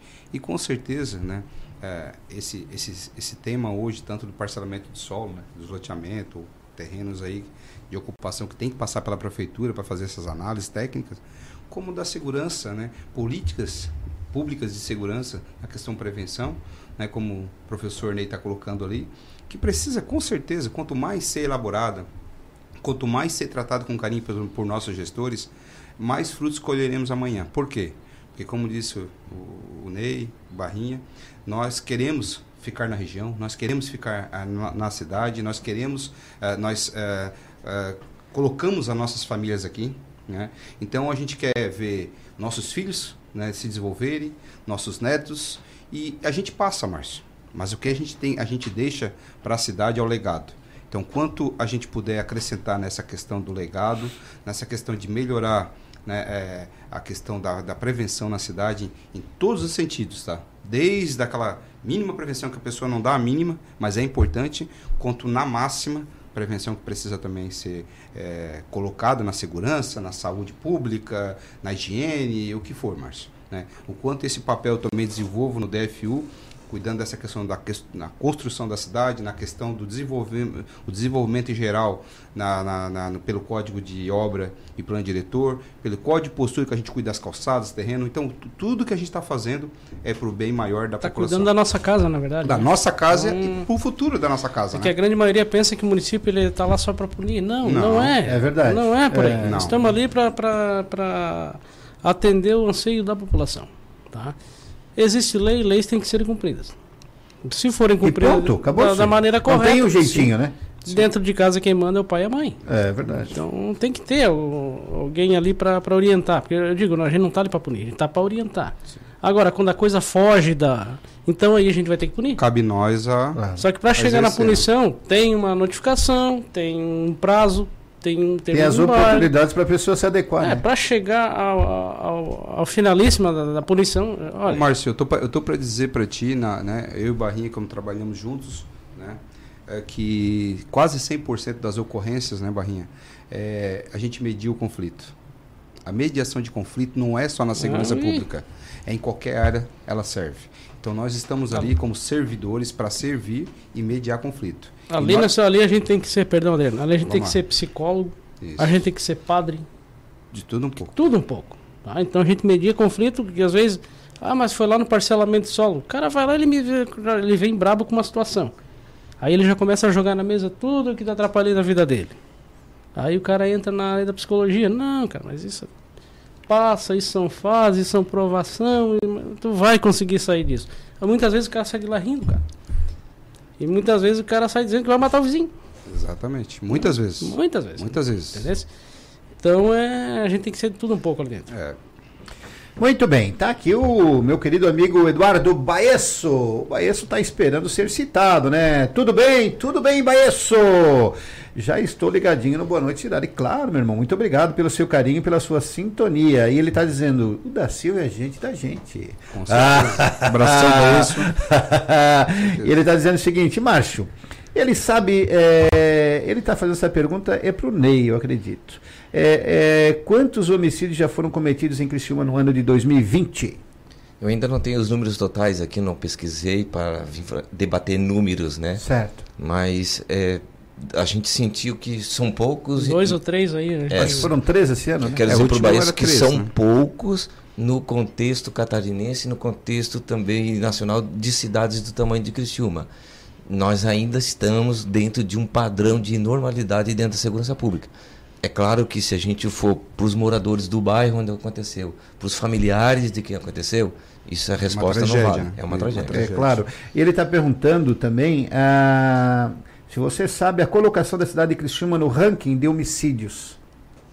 Esse ano saiu alguma coisa? Não, ainda não saiu. Não saiu. Mas é, é, Criciúma ela não aparece, ela já apareceu há alguns anos atrás, há dois anos atrás, se eu não me engano, 2017. Foi há- há- há- tempos atrás agora, 2017, 2018, ela teve até pelo ciclo que os homicídios eles acontecem, até mesmo como a mobilidade da criminalidade ela vai andando de acordo com a atuação policial.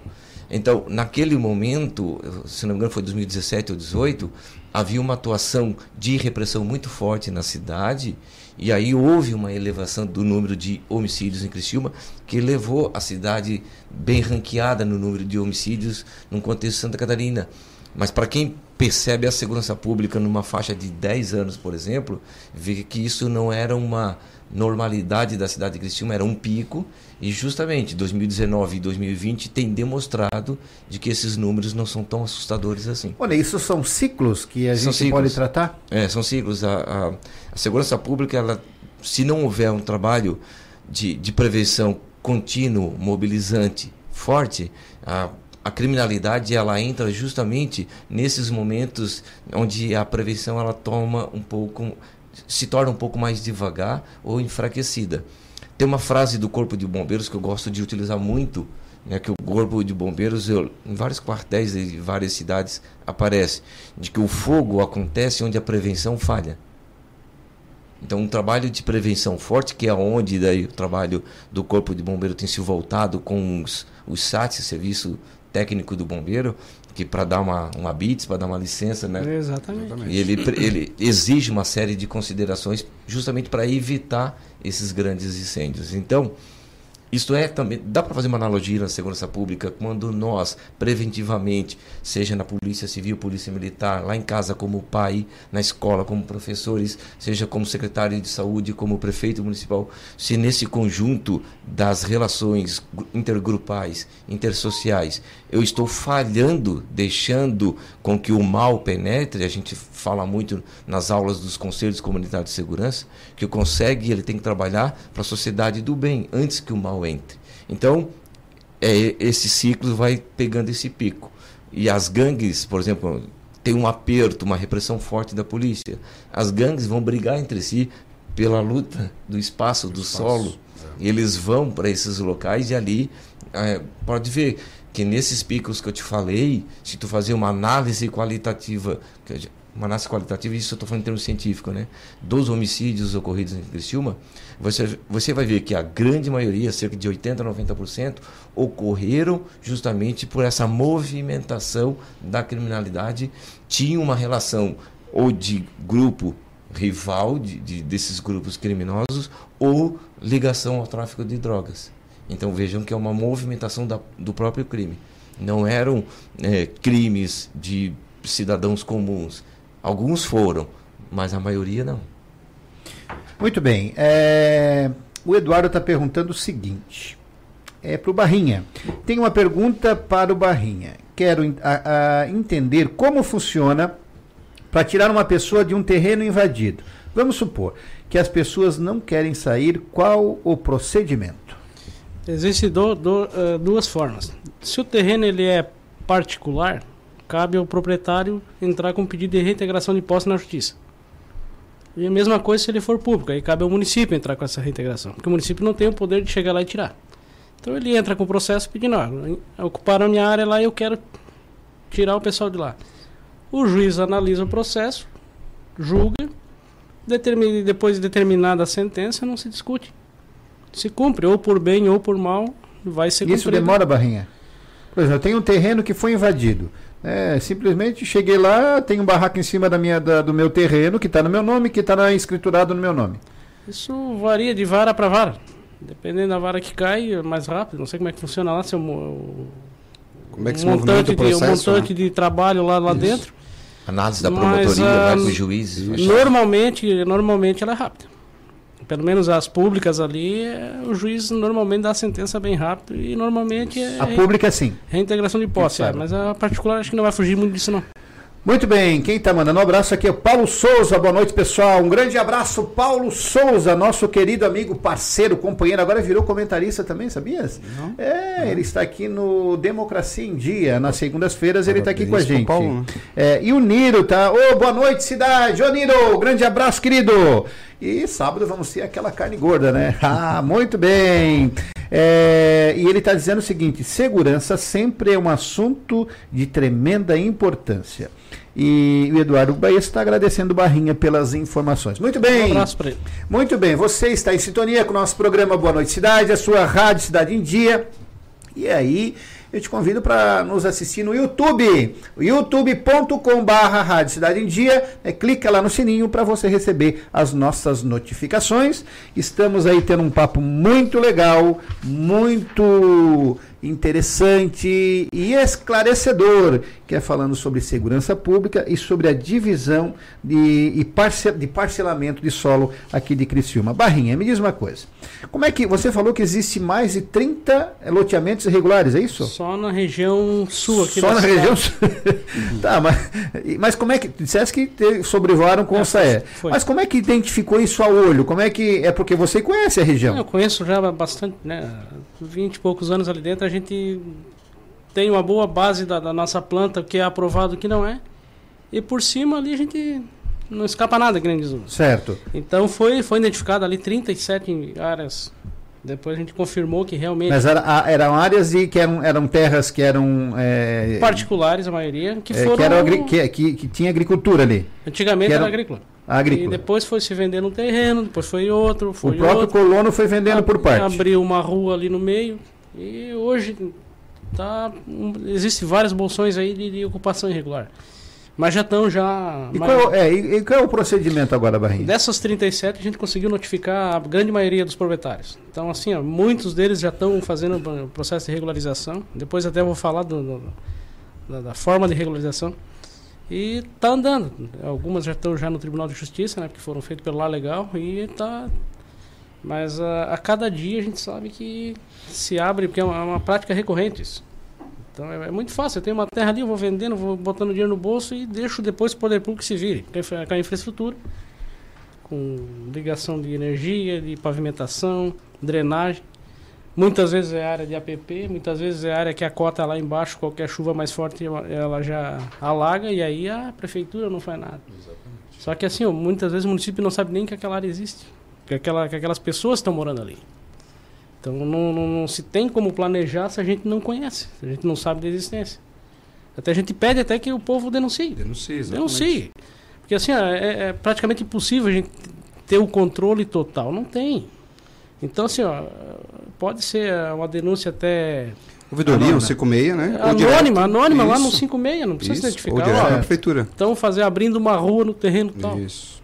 A gente vai lá e vai. Vamos lá olhar. Vamos lá ver o que estão fazendo. Vamos lá verificar. Se for verificado que é um loteamento clandestino, vamos notificar o cidadão já para não, não crescer o problema. Porque assim, a, a falta de infraestrutura, que nem Ney, isso influencia na segurança. O preço lá do terreno lá embaixo, pouco o cara vem e compra, troca metade do terreno por um cavalo, por um Fuca velho, que nem diz o. E ali onde era um terreninho já se virou três. E de três vai indo, vai indo, quando tu vê, tu tem é o caso ali da, da- do São Domingos, ali, aquilo ali, da noite pro dia virou um, um bolsão gigante de, de, de- de área clandestina. Daí, agora com a regularização que está sendo feita através lá da, do Lá Legal, a gente tem que aceitar da forma que está lá hoje. Então, uma rua que no mínimo era um 12 metros, hoje está com 8, com 6. Aí amanhã tem que entrar um caminhão de bombeiro. Como é que vai entrar numa rua dessa? Uma patrola para limpar Uma determinado patrola, um- córrego, alguma coisa um assim. veículo, uma ambulância de emergência, entra. vai ter que ir lá É. e depois sair de ré ou. Isso. Entendeu? Então é, é o planejamento. O que a gente pre- preza muito é o planejamento. A cidade tem que ser planejada. Porque senão vira bagunça. É, o, a gente sempre tem falado aqui, e, e isso aí é, é, é, recorrente em todos, em, todos os, em todos os quadros, cara, que a gente fala, né, desde lá o Empreendendo e Aprendendo, que fala sobre empresário, o quadro entre mulheres, o quadro Papo de Criança, a gente sempre fala no planejamento, temos que nos planejar, né? E, ô Ney, é, hoje, se você fosse é, ter poder de definir, né, é, a Guarda Municipal em Criciúma, se o Ney tivesse a caneta, disse, Ney, hoje você vai é, ser responsável em reestruturar e, e que a, a, Guarda Municipal volte a atuar aqui na cidade de Criciúma. Como é que tu começaria fazer? Em primeiro lugar, então, era trazer todo quem, quem ainda está nos quadros, dentro da Prefeitura Municipal, desses que foram formados, vamos estar quem quer continuar, ver como foi construída a lei para que eles possam continuar e a partir dali construir junto com os vereadores uma legislação de controle, né, tipo uma lei de corregedoria, pedir ao executivo um corregedor, está do meu lado um corregedor para a gente poder aplicar fazer com que todo o corpo da guarda trabalhe na legalidade, um pedagogo, lá na Secretaria de Educação tem bastante, fazia esse link para que a gente pudesse, junto com os conselhos comunitários de segurança e associações de moradores, um trabalho de prevenção para construir essa legitimidade e a moralidade. E a partir daí, então, uma série de treinamento, uma série de, digamos, de um, uma gestão voltada ao profissionalismo técnico em segurança pública e comunitário, juntando esses dois itens para a gente reconstruir a guarda. Isso levaria alguns meses. E a partir dali, trabalhar na consolidação dessa força. É, ô da Silva, tu trabalhou na guarda, né? E eu me lembro que tu fez um, um trabalho, um treinamento uma vez e que tu não tinha equipamentos. Né? Vai contar essa história. e aí você, você, você é, é, usou materiais reciclados. Reciclados. Conta pra gente como é que foi esse negócio. É, na verdade, é, nós tínhamos um problema naquela época de, de muito uh, a questão do controle dos terminais. Então, muita gente invadindo, muita gente causando problemas terminais, né? Foi uma época de vem para a rua, e isso e aquilo. Daí nós estávamos preocupados com o patrimônio geral, privado e público, né? E a guarda, ela tem por mérito, né, e preceito de legislação, cuidar do patrimônio. Essa é uma das é um dos pilares da guarda municipal no município. E só que ela não tinha um treinamento adequado para esse tipo de trabalho aonde nós fizemos um trabalho de controle de distúrbio civil. Né? Montamos uma equipe né, de guardas, né? não, foi, não foram todos, foi uma equipe que, que foi formado nessa situação, que era, que era o GAP, né? que tinha mais ou menos uns 30 guardas de 80, para te entender, e trouxemos o, o grupo de operações especiais da Guarda de Curitiba, onde lá tem excelentes profissionais gabaritados de níveis de níveis espetaculares de formação. E a gente trouxemos esses profissionais, né? Fomos buscá-los, né? E depois levá-los. Inclusive eu fui buscar de carro, depois eu fui levar de carro. Tá entendendo? Então assim, ó, a gente fazia de tudo, Márcio, para dar esse profissionalismo para a guarda aqui, na minha gestão, o qual eu gerenciava a guarda. Então, fomos para o treinamento, né? íamos para o treinamento e precisava de um material de controle de distribuição civil, né? que seria aquele escudo, né? e seria um, um cacetete, né, para fazer a segurança do patrimônio público quando houvesse uma depredação. Essa era um, uma, uma problemática que a cidade vivia naquele momento, que tínhamos pichações, que tínhamos depredações de roletas, etc, etc. E a guarda é responsável em guarnecer. Só que o guarda sem material nenhum vai guarnecer como? Não tinha como. Então a gente resolveu fazer esse treinamento, claro, autorizado pela gestão atual na época, tal, tal, e onde como conseguir esse material? Se a guarda não tinha quase material, né? É bélico para fazer esse tipo de treinamento. Foi onde tivemos uma ideia de buscar o material reciclável. Né? Inclusive, eu quero agradecer meu primo, Rogério, é do Naspolini, que tem uma empresa de reciclável. A gente. Não, chega a ser engraçado, né? Mas é verdade. A gente pegou. Como, como a gente se tratava, né? É, a gente, a gente pegou barril, barris, não sei se chama barris, é. barris azuis. Galão aquele galão, galão, galão, grande, acho que é de. Eu não sei se é 100 litros lá. Partimos no meio. Capitão América. Partimos no meio, os barris foram, foram doados por eles, eles sabiam que era para guarda municipal, foram doados por eles. e aonde no meio a gente colocou as cordas, aonde o, o, bra, o braço do guarda empunhava, e, e foi doado para uma empresa, tá? Foi na época, foi doado para uma empresa, né? É, de marcenaria, um, os cabos de enxada. e aonde aqueles cabos de enxada foram pintados de preto, de preto, e a gente montou o, o não, Márcio, se tu vê, foi uma qualidade de treinamento, porque quê? Ficou muito, o, mas o engraçado foi muito, é, ficou muito é, parecido. Né? Mas, a o técnica foi técnica boa. foi muito boa, mas, porque assim, mas todo, o meio é, é todo o conhecimento foi passado pela, pela, pela, técnica, só que o meio não era adequado, não era o material até adequado. pela importância do pela treinamento. importância do treinamento, porque a cidade se fazia necessário claro. aquele treinamento, se fazia necessário aquele tipo de material, mas nós não tínhamos. É, é como o Ney falou, porque não tinha gestão. Não, não, não só gestão. Gestão de guarda. É, a questão de gestão, gestão de para a segurança pública. É, não tinha esse olhar é, de segurança pública é, municipal. Não existia essa, essa, essa, essa, esse canal para esse tipo de fundamentação que a guarda, por lei federal e municipal, inclusive a lei municipal é. da guarda previa isso. Não existia. Aí nós buscávamos o melhor caminho para ajudar a cidade nessa questão de prevenção. Então a gente, eh, vamos dizer assim, a gente colocou o que a gente tinha de conhecimento porque eu também fui militar do Exército, então eu tinha feito vários treinamentos CDC e etc. Tinha, tenho curso na área também e etc. Então a gente buscou também outros profissionais e a gente deu esse curso. Eu digo para ti, os guardas foram muito bem formados, foi uma semana de curso, inclusive usamos a Associação da Polícia Civil, cedido pela Polícia Civil, agradecer a Polícia Civil, que ela, ela entregou a associação, qual, qual não tinha espaço, lá na São Defende, e a gente fez todo o treinamento lá, usamos todo o ambiente da Polícia Civil, né? Carinhosamente nos cederam. E os guardas foram formados lá em combate de distúrbio civil, né? Para prevenção do patrimônio público, Márcio. Cara, eu senti então... que até hoje tu guardou teu escudo em casa, acho. Pode encher o olho d'água agora. Eu, eu, tenho tudo guardado, ah, memória. Você vê aquilo que, da pergunta anterior que você fez, como é que a gente faria, né?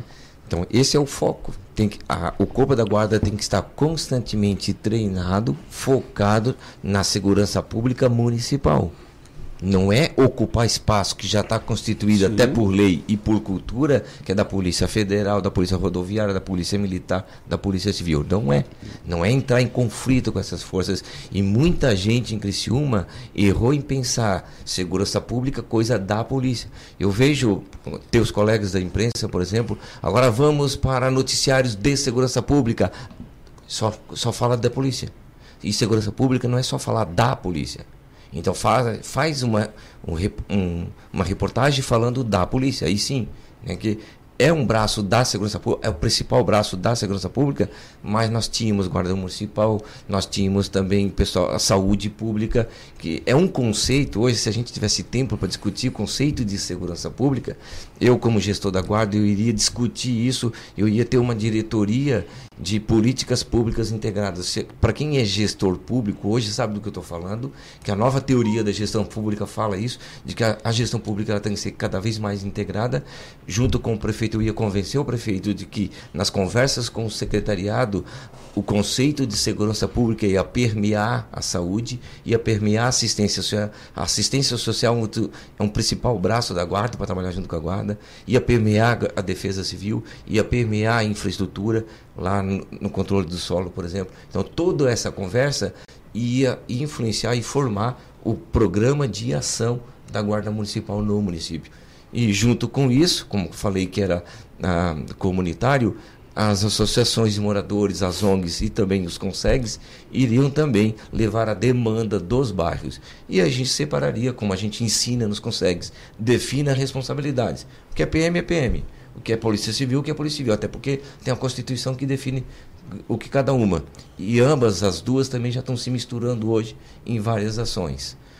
E aí também tem o espaço, como a, a lei federal permeia, a 13022. 13022. A 13022, quais são as funções da Guarda Municipal? Na verdade, ela iria ocupar o espaço que estaria vazio, né? Isso, isso mesmo, que é. a Polícia Civil e a Polícia Militar, nesses 200 anos de existência, não conseguiram ocupar todo o espaço. Isso tem que ficar claro, temos que ser humildes para entender, nós da corporação Polícia Civil e Polícia Militar, entender que nós não conseguimos ocupar todos os espaços. A criminalidade está aí, a cidade está crescendo e aparece esses sintomas da, da, da criminalidade e a economia precisa se desenvolver. os empresários só vão vir e vai ter investimento aqui se for uma cidade segura. Aqui a gente tem dois exemplos. Se fôssemos empreendedores, o sentimento que nós tivemos da cidade, nós dois empreenderíamos na cidade. Seríamos pessoas. A gente, a gente que não tem dinheiro, né? Senão a gente se tornava. É uma vela para cada santo, A né? gente se tornava empresário. A gente se tornava empresário. Nós viemos e gostamos. E eu vim para cá para ficar. Já estava determinado e acordado com a Secretaria de Estado da Segurança Pública. Vim para ficar três meses. Estou, estou aqui desde 2003, Quase não fui 30. mais embora. É, a aguinha, a E aguinha vou de- me aposentar A aguinha de carvão te fez bem, né? Fez bem. Ah, Eu acho que eu sou o único cidadão de Criciúma que torce pelo time Criciúma, mas não é torcedor do Criciúma. sou figueirense. Muito bem. É, olha só. Aí é pro Barrinha. A pergunta do Baesso. É, aquelas famílias que moram à beira. que moram na beira do antigo trilho ali no bairro Progresso. Aquela área ali é, é invadida, não? Aquela área é uma área invadida, ocupada. É ocupada. Isso, e assim, o município. Toda irregular, então. É, hoje ela está irregular. é, Até o município está tá fazendo a REURB, Regularização fundiária. que é aquela lei federal de regularização urbana lá. Sim. Só que a gente tá tendo um problema ali com a estrada de ferro. Porque antigamente ele era o, o leito do trilho, o ramal União. E aí estamos negociando com eles para eles passar isso para o município para ser feita a regularização. O levantamento até já foi pronto, está pronto já. Só que daí a gente está Negociando. em trâmite lá, negociando, que é, é com SPU, daí é, é Sim. Muito bem, Baesso, respondido então, né? Vai Olha feita- só. A Daiane, um abraço a todos. Na época, ah, na época em que eu fazia faculdade, tínhamos o privilégio de contar com a Guarda Municipal, sempre presente aos arredores. Nós, nós sentimos, nos sentimos muito seguros da Silva. É, ô Márcio, eu como guarda, nos meus sete anos que eu fiquei na guarda, e eu faço questão, fazia questão de trabalhar na rua, na questão operacional, presente, mesmo sendo gerente, só para te ter ideia, todas as blitz que nós aplicava, por exemplo, blitz educacional, blitz na segurança, blitz eh, educativa, eu fazia presente. E essa questão das, dos colégios, da faculdade, é uma questão que tem, tem que ter um carinho especial na cidade, porque lá são os filhos nossos que estão lá. Hoje tem o filha lá, tá? Né? Tenho filha no CEDUP, eu tenho filha na, na, na faculdade. Então, assim, ó, essa preocupação que nós, como guarda, tínhamos, é isso aí. É daquele trânsito que quando o pai sabe que o filho se despede, sai de casa, para sair com segurança, volte com segurança. Então, o trabalho nosso de prevenção nos terminais era um trabalho forte, um trabalho inclusive que se, estendia ao Unesc, né? Trevo, aquele trevo do, da, da- do SEDUP, que é que questão de trânsito, é muito complicado, a gente se fazia presente nos horários de pico sempre, né? Naquela questão de postura e, e ordenar melhor, melhor segurança viária também para as pessoas. E assim, ó, é, é aquele negócio. O tempo que eu fiquei, Márcio, na rua, o tempo que, se, que a guarda teve é, como atribuição a essa questão, a gente sim se preocupou muito, né? Então, os próprios motoristas de ônibus na época nos agradeciam muito porque tinha muita ocorrência dentro dos ônibus e a guarda acompanhava, inclusive, os ônibus, né, com viatura. Os terminais, ele Isso- mexe e a gurizada se pegava, né? é, é, eu digo pra ti assim, ó. é, naquela época, eu não sei se foi coincidência, nós tínhamos uma grande incidência de problemas nos terminais. E, e, inclusive, na criação do recém-parque da- das nações, para quem não sabe, a segurança foi pela guarda, início. Então nós Vocês tivemos. um Ex- ponto de apoio lá, né? Exatamente. Inclusive, nós tivemos bastante trabalho para colocar ordem lá. Por quê? Porque tinha incidência de, de furtos, infelizmente, no parque, tinha incidência de agressões, e nós se fazia presente para evitar. E eu digo para ti que nós, nós tínhamos um sucesso, porque nós fazíamos uma prevenção sim. Nós chegávamos no parque 6 horas da manhã e ficava até o fechamento 10, 11 horas da noite, e quem batia o cadeado do parque era nós, guardas municipais, não tínhamos vergonha não. Eu batia o cadeado, fechava, nós tínhamos que fechar, etc. Né? Então a gente fazia esse trabalho, colaborando com a população. Mas é, é aquele negócio, né, Márcio? É, quem sabe, né? Um dia a guarda volta, como o Ney está falando, a gente. Eu, eu como sou guarda for- formado e formador, espero que um dia a guarda volte, né? Se for com essa gestão ou não, espero que um dia volte, para melhor segurança também da população em colaboração com as outras forças. Até porque o crime, e quero aproveitar o comentário da nossa ouvinte que você acabou de ler, Márcio. Daiane. A Daiane, o crime ele acontece na- no fortalecimento de um triângulo, que é o agressor, o autor, a vítima e o ambiente. A guarda municipal ela age precisamente em dois lados desse triângulo, que é no ambiente e no trabalho de prevenção orientando as vítimas. Então, portanto, você quebrando isso, a guarda está presente, quebrou um lado do triângulo, o crime não vai acontecer. Embora o ator esteja ali com a vontade dele de querer fazer, ele não vai ter a oportunidade de fazer porque não tem um ambiente propício. A guarda está presente. Só a presença já inibe a ocorrência do crime. Ou quando a guarda não está presente, mas daí já houve um trabalho de prevenção que as polícias civis e militar estão tá fazendo bastante isso em Criciúma, como já falei no começo da fala. A vítima tem o um sentido de autoproteção, ela consegue se desvilhar, des, é, desvencilhar da ação desse ator. Então, portanto, quando a gente tem vítima em potencial, ambiente propício, o ator vai e pratica o crime mesmo. Muito bem. É oportunista.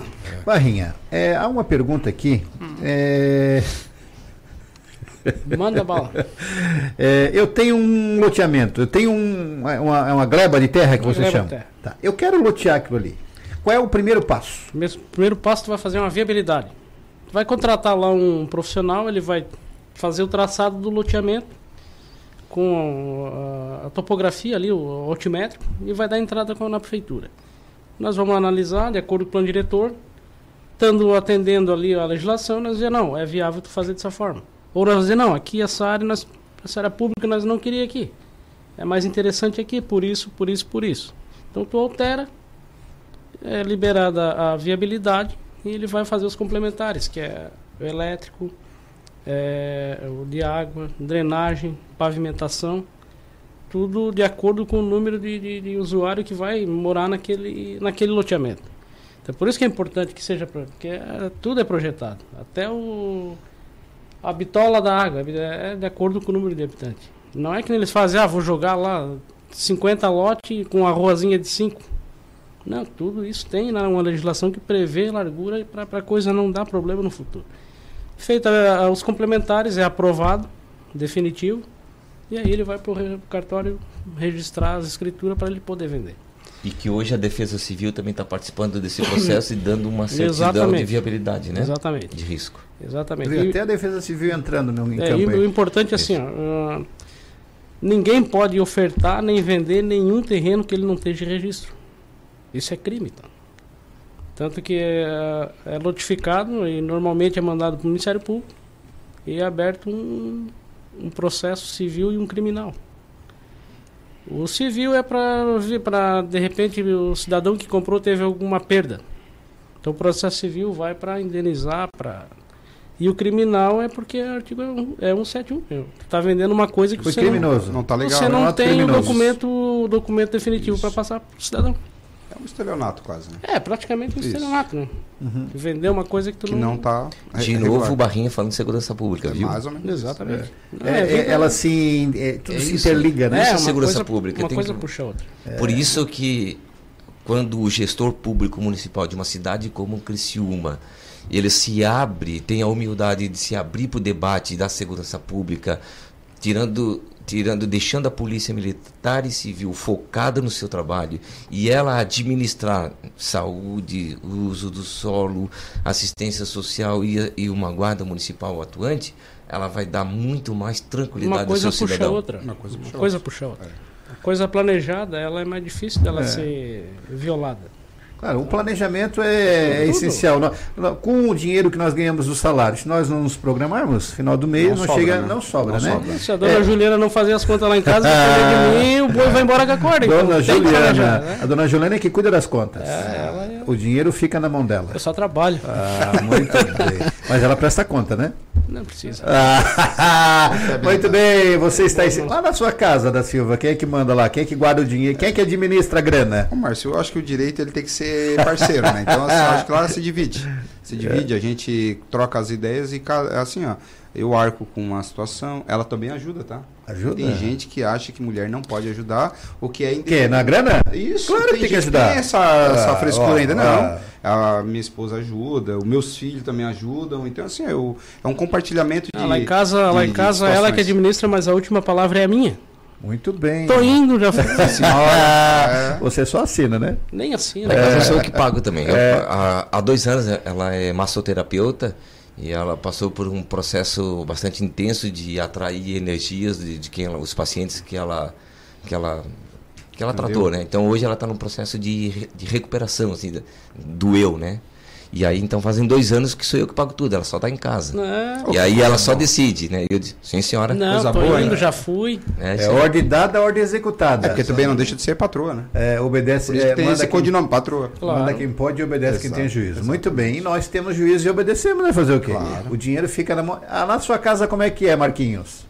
É rachado? igual a nossa. Ela É trabalha, sua esposa? É, mas vocês botam numa mesa e pagam as continhas e depois faz a prestação de conta. Ó, viu? É. Democracia ali, hein? Muito bem. É isso aí. Mas você sabe que a mulher que trabalha em casa, ela trabalha mais que uma que trabalha Com fora. certeza. Com certeza. Além Ela dela dar conta da casa, ainda dá conta de filho, ainda dá conta do marido. E É. do cachorro também. é verdade, a gente compra o cachorro, Márcio. Boa, a gente compra e de, de- é a mulher que tem A que mulher que tratar, trata. cuidar, etc. É verdade. Não, lá em casa já gerou briga o cachorro. Muito bem. Muito bem, você que está ligadinho aqui no nosso programa, né? Um papo bem legal, bem descontraído, nossos amigos aqui. E aí a nossa mesa é assim, o nosso encontro é assim, né? Não tem nada formal, cheio de, de impostação de Sem voz. ban- sem bandeira, né? Não tem é bandeira. muito combinado, nunca dá Não certo. tem combinação nenhuma na É, fala. aqui não tem nada combinado. A gente conversa mesmo e a gente fala da forma que. Tudo bem, dona Lu Margotti? É, você que cuida da grana, né? Muito É, bem. ela ficou trazendo café pra nós aqui até agora nada. Muito bem. É, obedece quem pode. é, Manda quem pode, obedece quem tem juízo, né? É, muito bem. Então, você que está ligadinho aqui no nosso programa, muito obrigado pelo seu carinho, pela sua audiência, pela sua sintonia. Mas, ô, ô, ô Barrinha, é, eu já conversei com muitas pessoas que, a partir do momento que é, é, vai projetar um loteamento e é uma grande novela, há um, é um, são problemas, são documentos, são demora para sair um loteamento, né? Isso é normal? Assim, ó, a, a demora ela é relativa. Por si só, o processo de loteamento ele é um processo longo. Porque ele, ele, ele tem, tem várias etapas. Primeiro, projeto. Tramita no município. Tem os projetos que tramitam nas concessionárias. Celesc, Casan, Cooperativa. Tá? E vamos supor que isso tudo seja, seja o profissional faça certinho. Ele demora em torno de um ano e meio para ser Agora, o grande problema é o seguinte: o profissional dá entrada, não vou dizer todos, mas existem bastante, e o processo cai no- na, na prefeitura, ele é analisado, tem correção e eles não vão buscar. E aí aquilo fica um, dois, três meses, daqui a pouco aparece o cara de novo, depois do proprietário apertar, aí ele vai lá e traz. Beleza, aprovamos. Ele vai para o cartório. O cartório faz as análises deles. E são análises bem criteriosas, assim, eles têm que fazer. Passado isso, antes do registro final, ele vai para o Ministério Público, que faz as análises deles lá. E, aí E o- ainda pode pedir vistas Pode. de outras análises e outros Pode, trabalhos e outras pode, diligências. é, como, atribu- por exemplo, da Defesa Civil. O Ministério Público a atribuição hoje do Ministério Público. está pedindo análise da Defesa Civil. Se a Prefeitura não passa por um certidão da Defesa Civil, o Ministério Público volta todo o Exatamente. trâmite. E todo loteamento passa pela defesa. Tem, um, tem que ter o ok da, da Defesa Civil? Todo loteamento. Hoje é assim. Hoje é Criciúma assim. já está fazendo isso, né? É, tá- tá a maioria deles, 99%, eles têm, um, tem que ter um parecer lá da Defesa Civil. Tem que ter o, o licenciamento ambiental, ah, ou pela FANCRI ou pela, pelo IMA, que é o a antiga Fátima, né? Feito tudo isso, ainda é sujeito à avaliação do Ministério Público. Tramitou, o Ministério mais- Público deu tem- aval. Tem um porém. Às vezes, quando esse projeto é apresentado, né, eh, esquece-se do detalhe do zoneamento daquele local para ser loteado. Porque tem pessoas que querem. Eu participo do Conselho de Desenvolvimento Municipal também. E a gente percebe lá no Conselho né, que ele é institucional, apoiando os órgãos municipais, principalmente nessa questão de avaliação. Que quando chega lá, Márcio, o cidadão ele quer fazer um, um, um parcelamento de solo para um, uma área. Um loteamento um residencial. loteamento residencial, a palavra é isso. Numa área Só que, que é o seguinte, é- numa área distante que não tem colégio, que não tem acesso a ônibus e etc, etc. Por quê? Ele especulou aquela área, vai fazer lotes mínimos, tamanho mínimos, pequenos, vai, vai, vai colocar lá mil pessoas e a estrutura o município não tem. Então vai pro, também para esse conselho, a diretoria de planejamento manda para esse conselho para fazer uma avaliação. E o conselho tem membros da sociedade civil, membros 70 se- membros, né? 70 membros do conselho da, da área pública e ali é apresentado esse mapeamento e esse pedido para esse loteamento, tá? E muitas vezes eu faço parte, não é aprovado. Porque o município se preocupa nessa avaliação e o conselho que dá esse voto. É, a própria legislação, ela traça parâmetro para nós poder aprovar. Exatamente. Então, exemplo, tem que ter eh, no mínimo 2 mil metros de uma rua pavimentada. Tem que estar a tantos metros de uma, uma parada de ônibus. Tem que Posto ter uma escola, tanto, né, um posto de saúde. Isso. Essa escola vai, Vai vai, suprir mais essa demanda que está vindo? Esse posto de saúde, ele tem, tem Capacidade atender? para atender mais essa demanda? Então, isso é tudo estudo. O estudo demora.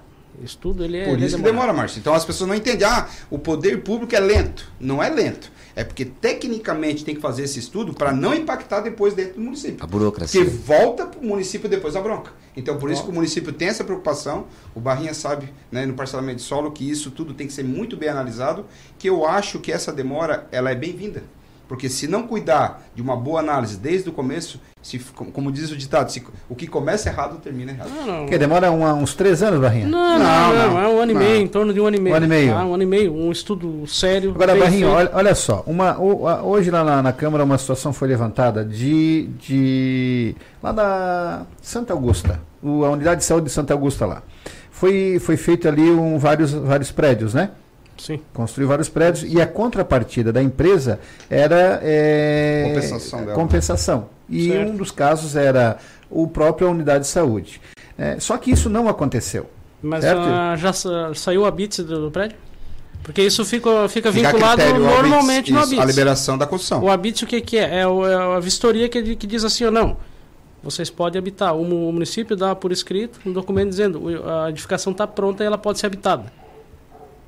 Mas- Muitas vezes fica vinculado esses acer, esse, esse- essas compensações lá no, Pois é, mas lá no final. no final. É, mas Final. e, e- e só- o que está acontecendo lá não existiu isso. Não, Entende? assim, Porque o que que tinha? Tinha que esse trabalho tinha que ser é, é, Acompanhado. acompanhado. Os prédios sendo construídos, a unidade de saúde, a escola, toda essa As compensações contrapartida. juntas, né? Claro, tinha Então, que ser essa junta. daí, né, essa resposta não me perdoar, mas ela não é pertinente no meu setor, eu não tenho o- o- a Ah, sim. Mas normalmente é isso. Era Ele pra- fica, ela fica isso. vinculado ao ABITS.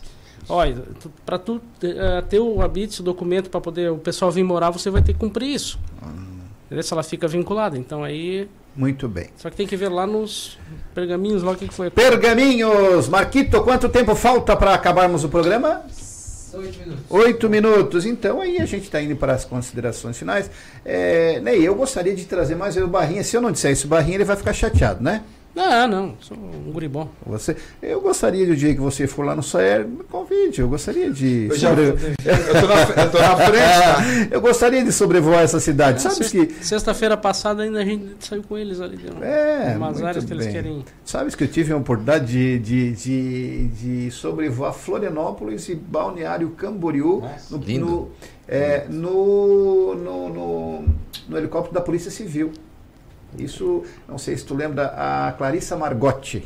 Ela era assessora de imprensa e cuidava Não, é. ali. Nós fazíamos o programa da Polícia Civil a nível de Estado e era vinculado no, no, no, no E a SBT. cidade vista de cima ela é diferente. É, nossa, Totalmente né? É um andar de Tem um- helicóptero é, é E muito show. E aquele ali é firmezinho, né? Aqueles É. cara vai- Não, é firmezinho, né? A última viagem minha de helicóptero é um terror. Ali é Muito bem, olha só, Barrinha, obrigado, tá, viu, querido? Um uma grande disposição, abraço, assim, né? e A gente se coloca à disposição do, do, do contribuinte aí, do, do- do cidadão criciumense, que na dúvida procure. Vai comprar o imóvel, vai na prefeitura. Nós estamos lá para servir. É, e o, e o- Ah. e- e o grande, e, e eu acho muito interessante, quando tu colocou ainda há pouco, que vocês não estão ali para multar. Não, não, né? não. não estão ali Pelo para contrário, estão ali para orientar a repreensão, claro, se o cara não quiser obedecer, mas eu acho que a orientação, essa Exatamente. possibilidade da pessoa fazer a coisa correta, né? Porque quando chega um fiscal, o cara já torce o nariz por lá, vem encher meu saco. Nós estamos ali para orientar e evitar a multa, porque depois, depois que está feito, derramou o leite, não adianta chorar. Aí a gente vai ter que penalizar. Mas só que tem o antes, né? Então, não, vou lá me informar o que, que eu tenho que fazer para construir. O meu, meu terreno ele é regular, ele não é. E, eu, e a população que denuncie. Pode ser anônimo, o 56 anônimo lá, estão abrindo uma rua aqui, estão cortando umas árvores aqui. O município vai atuar.